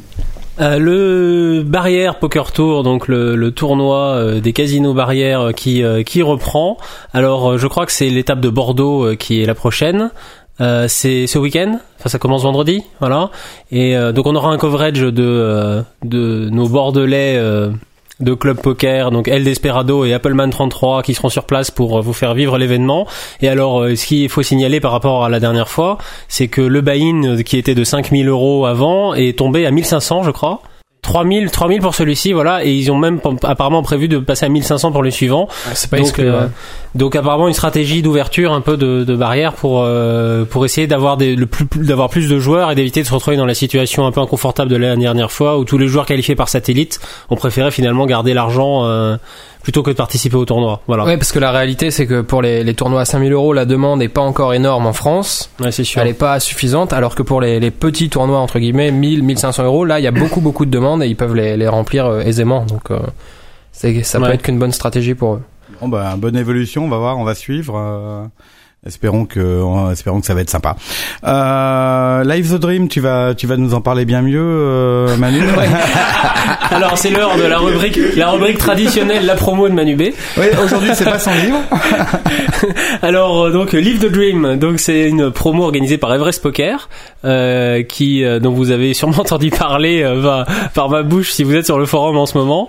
Euh, dont l'objectif est de sélectionner 200 joueurs, de leur d'organiser un casting et de, de sponsoriser en gros les les 10 les 10 profils les plus intéressants sur ces 200. Manu, Manu. Non, voilà. Manu. Donc moi j'ai réussi à me qualifier Manu, dans les dis 200 Manu, Manu. euh, par l'intermédiaire d'un tournoi et donc euh, donc maintenant bah, je- j'essaie de passer le casting euh, qui se déroulera en live fin mars et en attendant il y a euh, il y a donc euh, tout un tas d'épreuves imposées en fait pour euh, pour le casting notamment l'ouverture d'un blog euh, et la tenue de ce blog là pendant euh, pendant les, les deux mois encore qui nous séparent du casting. Bon, t'as besoin de clics, c'est ça ou? Alors j'ai besoin de clics et tous les tous, je suis pas le seul hein, puisque je suis pas le seul sur Club Poker euh, à, à être qualifié pour Live de pour Live the Dream euh, puisque euh, il y a également euh, mon mon pote Otto euh, qui qui s'est qualifié. Voilà, donc euh, qui euh, qui va ouvrir son blog très prochainement, il faudra aller euh, aller lui filer un coup de main. Euh, on a The Gnome aussi, euh, qui est qui est un des membres actifs de Club Poker, qui est un très très gros joueur d'Everest, qui lui s'est qualifié en étant euh, un un des plus gros grinders d'Everest sur euh, sur un des, sur un mois. Je crois que c'est au mois de décembre. euh, puisque c'est aussi un des moyens de se qualifier pour le casting. Euh, je sais pas par contre s'il aura ouvert un blog lui, mais bon en tout cas on peut toujours l'encourager. Et euh, on a également des, des nouveaux des nouveaux joueurs donc qui sont qualifiés pour ce casting, qui sont qui ont débarqué sur Club Poker un peu par aussi par souci d'audience. Euh, donc on peut les citer parce qu'ils sont très sympathiques. Hein, Brassens Powa et S-Cube, donc qui ont débarqué euh, sur le forum. Donc ça nous amène du monde, c'est bien. Bon, Euh, et en, en tout cas, il y en a voilà. un qui est pas sur le forum, mais euh, qu'il faut aller voir parce que vraiment, c'est un mec qui est sympa. Euh, je sais pas si vous le connaissez, Fabrice et toi, Elki, c'est euh, Patrick Schul. Exact. Euh, ouais. Patrick Schul qui avait fait sixième euh, au World Poker Tour à Paris euh, en 2006, hein, je crois, Mm. et qui est vraiment un mec adorable. Euh, bon, alors, je veux, je veux pas qu'il te batte, hein, mais euh, non mais non mais qu'ils viennent qu'ils viennent sur Club Poker. De toute façon, les blogs ne sont pas en compétition les uns avec les on autres. va lui envoyer un mail Voilà. pour qu'il vienne nous rejoindre sur Les- Club Poker. Vous pouvez voter pour tout le monde de manière euh, indépendante puisque les joueurs sont en compétition en fait avec euh, ceux euh, qui avec qui se sont qualifiés le même jour qu'eux. Donc moi je suis en compétition avec les 10 joueurs qui sont qualifiés le même, le même jour que moi. Voilà. Et qu'est-ce qu'il y a gagné, si je peux me permettre, sur ce... Un en fait, le, voilà, c'est un contrat de sponsoring avec Everest Poker euh, du- d'un montant de 100 000 dollars, donc qui permet de jouer euh, de jouer plein de tournois, dont le PT de Monaco, deux EPT, deux World Poker Tour, le Main Event des World Series et deux tournois à 2500 des World Series. Donc voilà, c'est un, bon petit contrat de sponsoring pour euh, pour parcourir le circuit pro et puis euh, vivre le rêve qui est tout le ce qui est tout le- tout tout l'axe de euh, la campagne d'Everest. bah oui, bah bien sûr. Et qui est qui est un rêve euh, éveillé pour certains euh, autour de moi aujourd'hui. Ah non, il n'a pas l'air trop éveillé, je pense. Je sais pas si c'est le, dé- le décalage horaire ou alors la fête. Elle, Mais je sais a- pas s'il a 100 000, hein. Non, par mois? Non, excuse-moi. Oula, private joke. Euh, donc on va, bah, donc euh, Live the Dream. Venez, venez sur les blogs. Euh, Moi j'ai acheté une URL même pour mon blog, c'est manubpoker.com. Donc euh, Putain, il investit en plus. voilà, j'investis- à fond. Donc venez voir. J'essaie de mettre des articles sympas tous les jours. Euh, Donc euh, si jamais, euh, si jamais vous avez rien à faire, bah Mais tu montes une room ou c'est un blog Non, c'est juste un blog. Monter une room, euh, c'est un, Il va un, un autre genre de projet. là. Je n'ai pas le droit. Bon, ok, Il va, racheter, merci. il va racheter le Rhino d'abord. Pour, euh, pour la prochaine, Ouais, c'est c'est prioritaire sur ma liste de rachat. euh. Ah, je me dis pas, je l'ai racheté avant. Alors. Non, c'est pas juste, t'as les moyens, toi. Pour revendre à Manubé et faire une grosse plus-value. Ah oui, bah là, euh, à mon avis, il est pas perdu en affaires, Elki, en fait, tu vois. pour, euh, pour la prochaine rubrique, moi, je vais laisser ma place à, à Fabrice, qui va être euh, largement plus pro que moi. Pour une fois qu'on a que des pros autour des micros, euh, on va le faire. C'est la main du jour, donc euh, tu vas pouvoir euh, continuer le petit exercice de la semaine dernière. Manu euh, va nous raconter une main et tu vas tu vas pouvoir écouter ça. Tu vas pouvoir commenter avec que des pros. Régalez-vous, les auditeurs. Alors, cette semaine, j'ai choisi à nouveau une main de euh, Poker After Dark. Donc, alors, je choisis de plus en plus des mains de Poker After Dark puisque je trouve que c'est euh, c'est un peu le plus intéressant qu'on peut voir à la télé en ce moment. Le niveau est vraiment très élevé. Euh, Il y a quasiment que des joueurs d'exception euh, qui participent à ça. Bon, très rapidement, le tournoi euh, perd un petit peu d'intérêt euh, quand les blinds, parce que les blinds augmentent très vite. Mais globalement, en début de, en début de tournoi, hein, ce sont des tournois à 6 joueurs avec que des stars. On a, on a des situations très intéressantes avec un jeu de très haut niveau. Donc, euh, donc, je...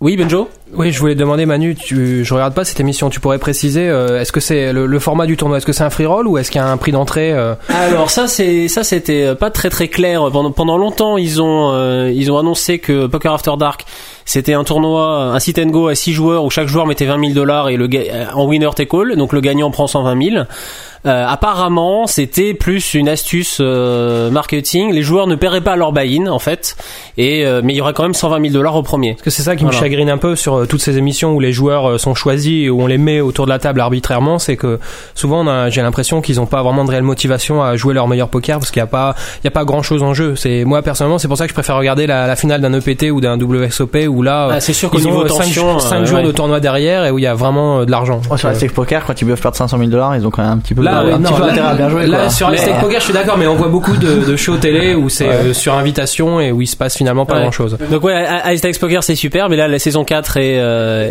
est finie, la saison 5 est pas tournée, donc en attendant on se contente de ce qu'il y a.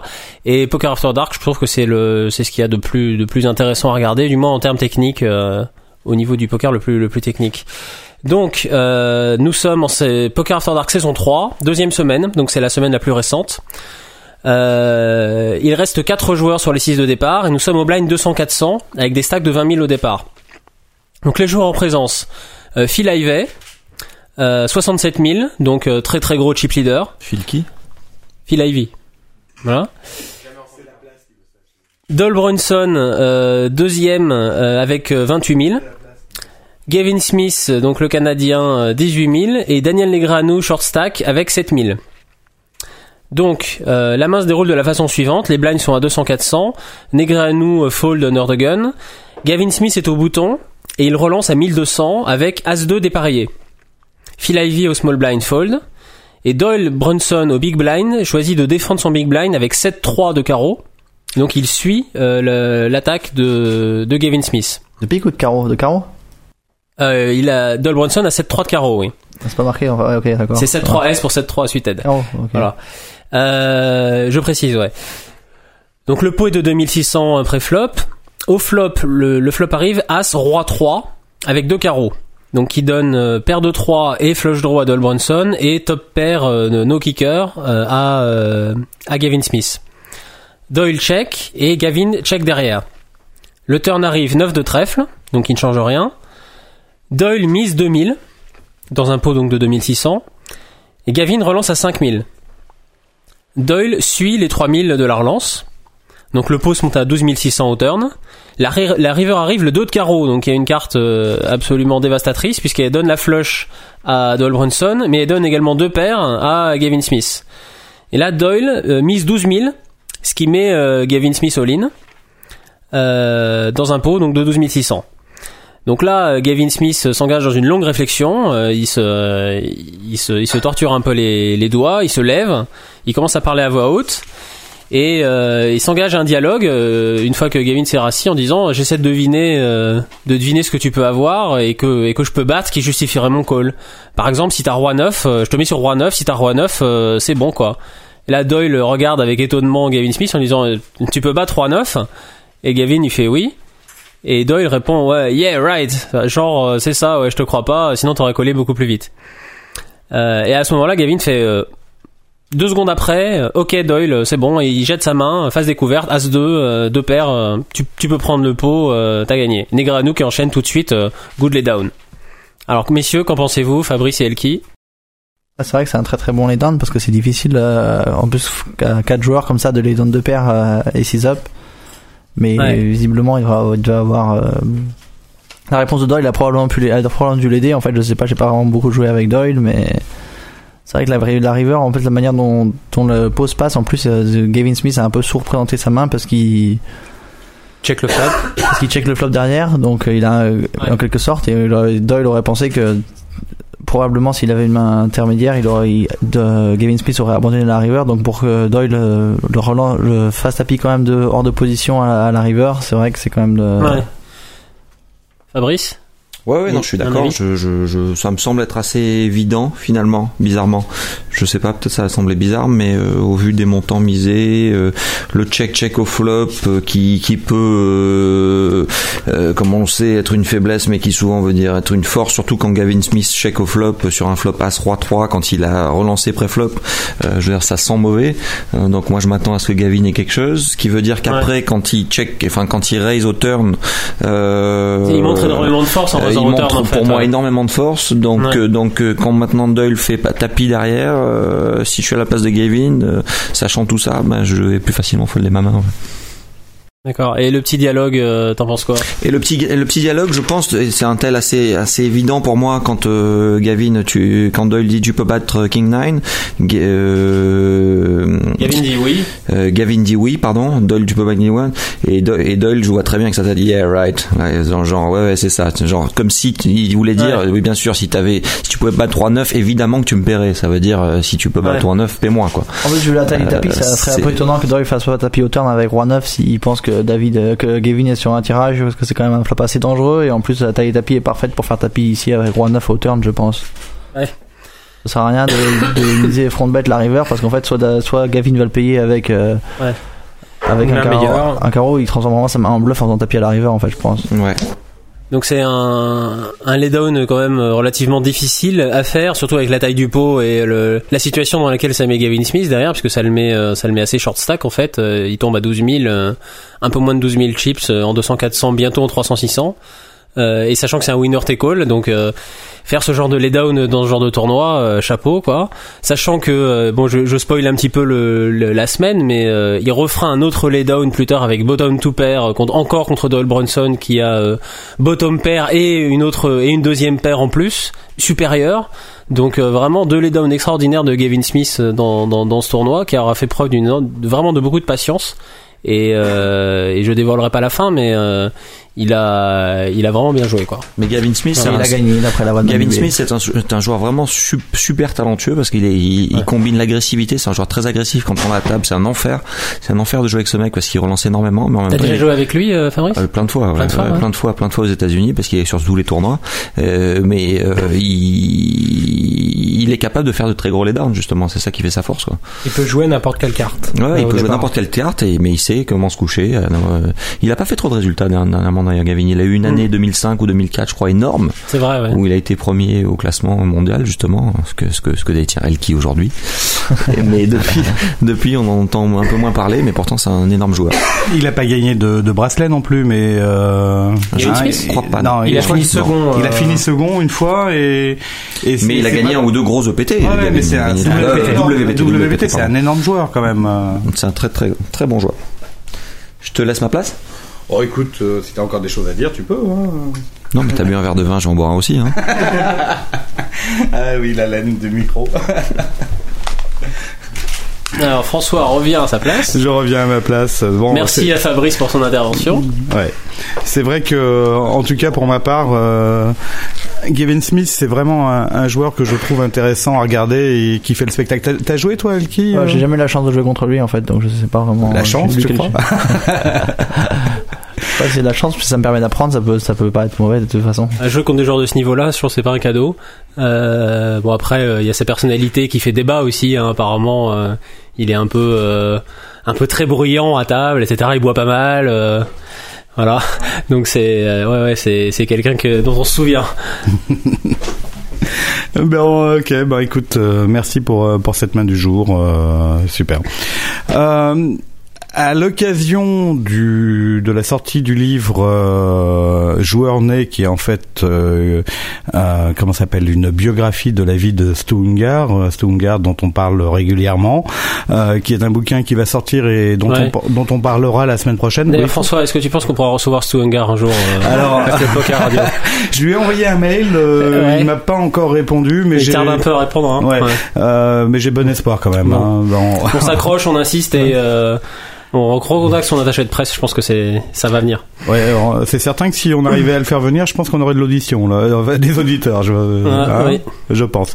Donc à l'occasion euh, de, de la sortie du bouquin euh, né, euh, grande première sur euh, Radio Club Poker, il y a un jeu. Et un jeu uniquement en ligne, hein. et oui, vous allez avoir des, des cadeaux à gagner, des, euh, des exemplaires du bouquin, d'autres bouquins également et des t-shirts. Et donc on a on a trois questions euh, trois questions à poser euh, et il faudra envoyer les réponses à radio@clubpoker.net. Alors je préviens tout de suite les petits rigolos qui voudraient mettre les réponses sur le site de clubpoker.net. Comment ça, elles y sont déjà les réponses Comment ça, elles y sont déjà Ça veut dire que c'est pipé le jeu là C'est Rigged. Rigide, rigide, rigide. Bon, alors il y a- on va quand même vous poser les trois questions. Euh, première question, euh, euh, en l'honneur d'un de nos invités de ce soir.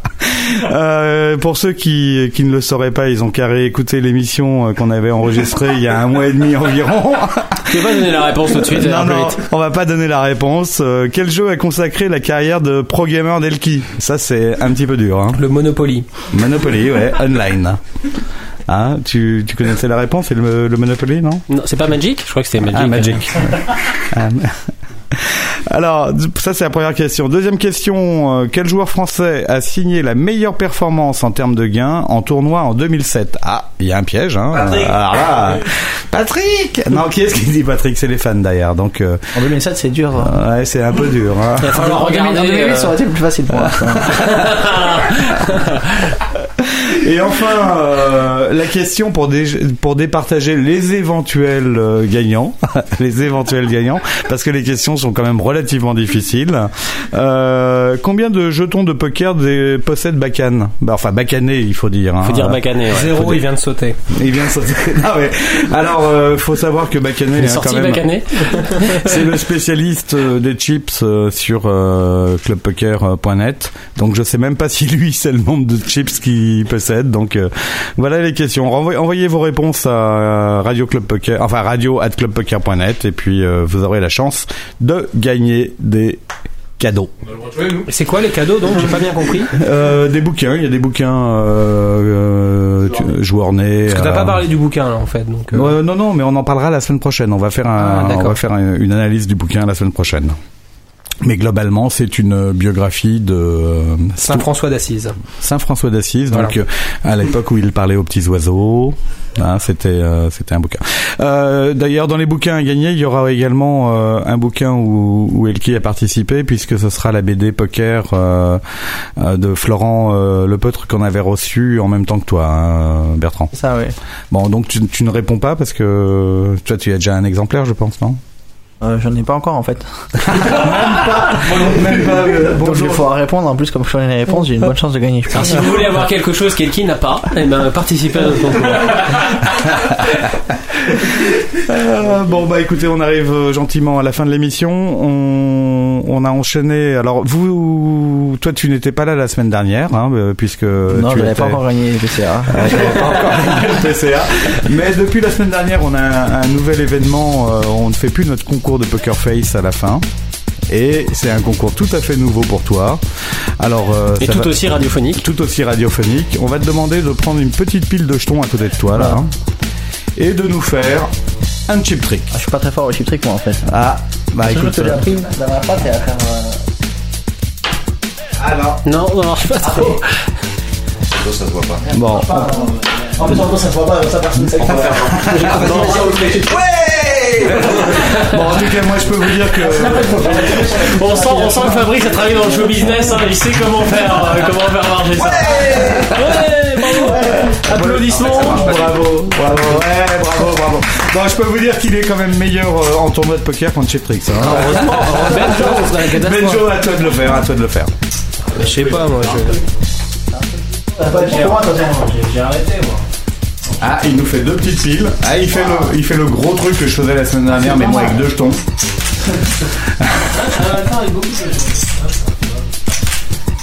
Ah ouais, j'allais, j'allais. Je crois qu'on a un winner là. Ouais. Un winner. Ouais, ouais, là, bravo, bravo les invités. Mais oui, c'est Bon, très François, tu, radiophonique. nous, tu, nous- tu innoves pour cette semaine Oh, ou- je, je vais pas réussir à en faire. Tu sais, moi j'ai fait mon truc. de J'ai fait mon truc de la semaine dernière, moi. J'ai fait la même chose que Benjo, je te dis, mais avec deux jetons, moi. Bon. Moi, la semaine dernière, j'ai fait le twirl papillon, enfin, j'ai fait ça, le, le classique, hop. Mais cette semaine, je vais essayer d'innover. Le Ah, classique. C'est classique. Le casting, oui. Je vais- Ah oui, c'est pour, c'est pour le casting, tu nous fais tes petites vidéos. Alors, euh. ça- ça marche aussi, je sais pas si ça va marcher. Et il faut peut-être un peu plus de jetons. Tu veux passer un peu plus de jetons? Faut les garder ça. C'est un, un, un cheat trick qui consiste à faut laisser tomber un jeton sur le tapis, il rebondit et il se pose sur Mais la. c'est ce que voulait nous faire. euh, Ah, je pensais que tu voulais faire Après, euh, Au début, je voulais faire ça, comme ça marchait pas, j'ai essayé, mais ça marchait pas non le. T'as plus. essayé ça Alors. Voilà, Ah ouais, mais toi, t'as un avec plus gros tapis, là, Cette hein. hauteur-là. Ouais, là, moi, j'ai un tapis qui, qui rebondit un peu. Je vais peut-être y arriver. Attention. Ah, joli, ouais. C'est raté. Voilà, Allez, c'est bravo. À la Merci. prochaine, bravo, euh, bravo Elki, bravo encore. Ça rebondit pas. Euh, bonne Ça chance. à, bonne chance à toi pour la semaine Ah, pour merci le pour. Dortmund. Fabrice, bonne chance à toi aussi. Merci. Euh, on, on veut, on en veut un de vous deux. Et euh, François, bonne chance à toi aussi. Euh, je vais Et. Benjo, bonne chance à toi. Je vais pas à Dortmund. ça. Et puis bonne chance pour ton blog. Et qui on t'avait pas souhaité, mais bonne année en fait. Euh, tous nos vœux de réussite. J'espère que tu auras une bonne année niveau poker. hein. Espérons que tu vas avoir un, ég- un- un- un événement intéressant au, au niveau jeu, quoi. Bah, j'espère, j'ai le temps, hein, cette année encore bon. ça va. Ouais, en run, je crois. Bravo, à bientôt. Salut tout le monde. ciao, ciao, ciao, Salut, ciao. C'était un plaisir. À Encore bientôt. merci, ciao. Salut.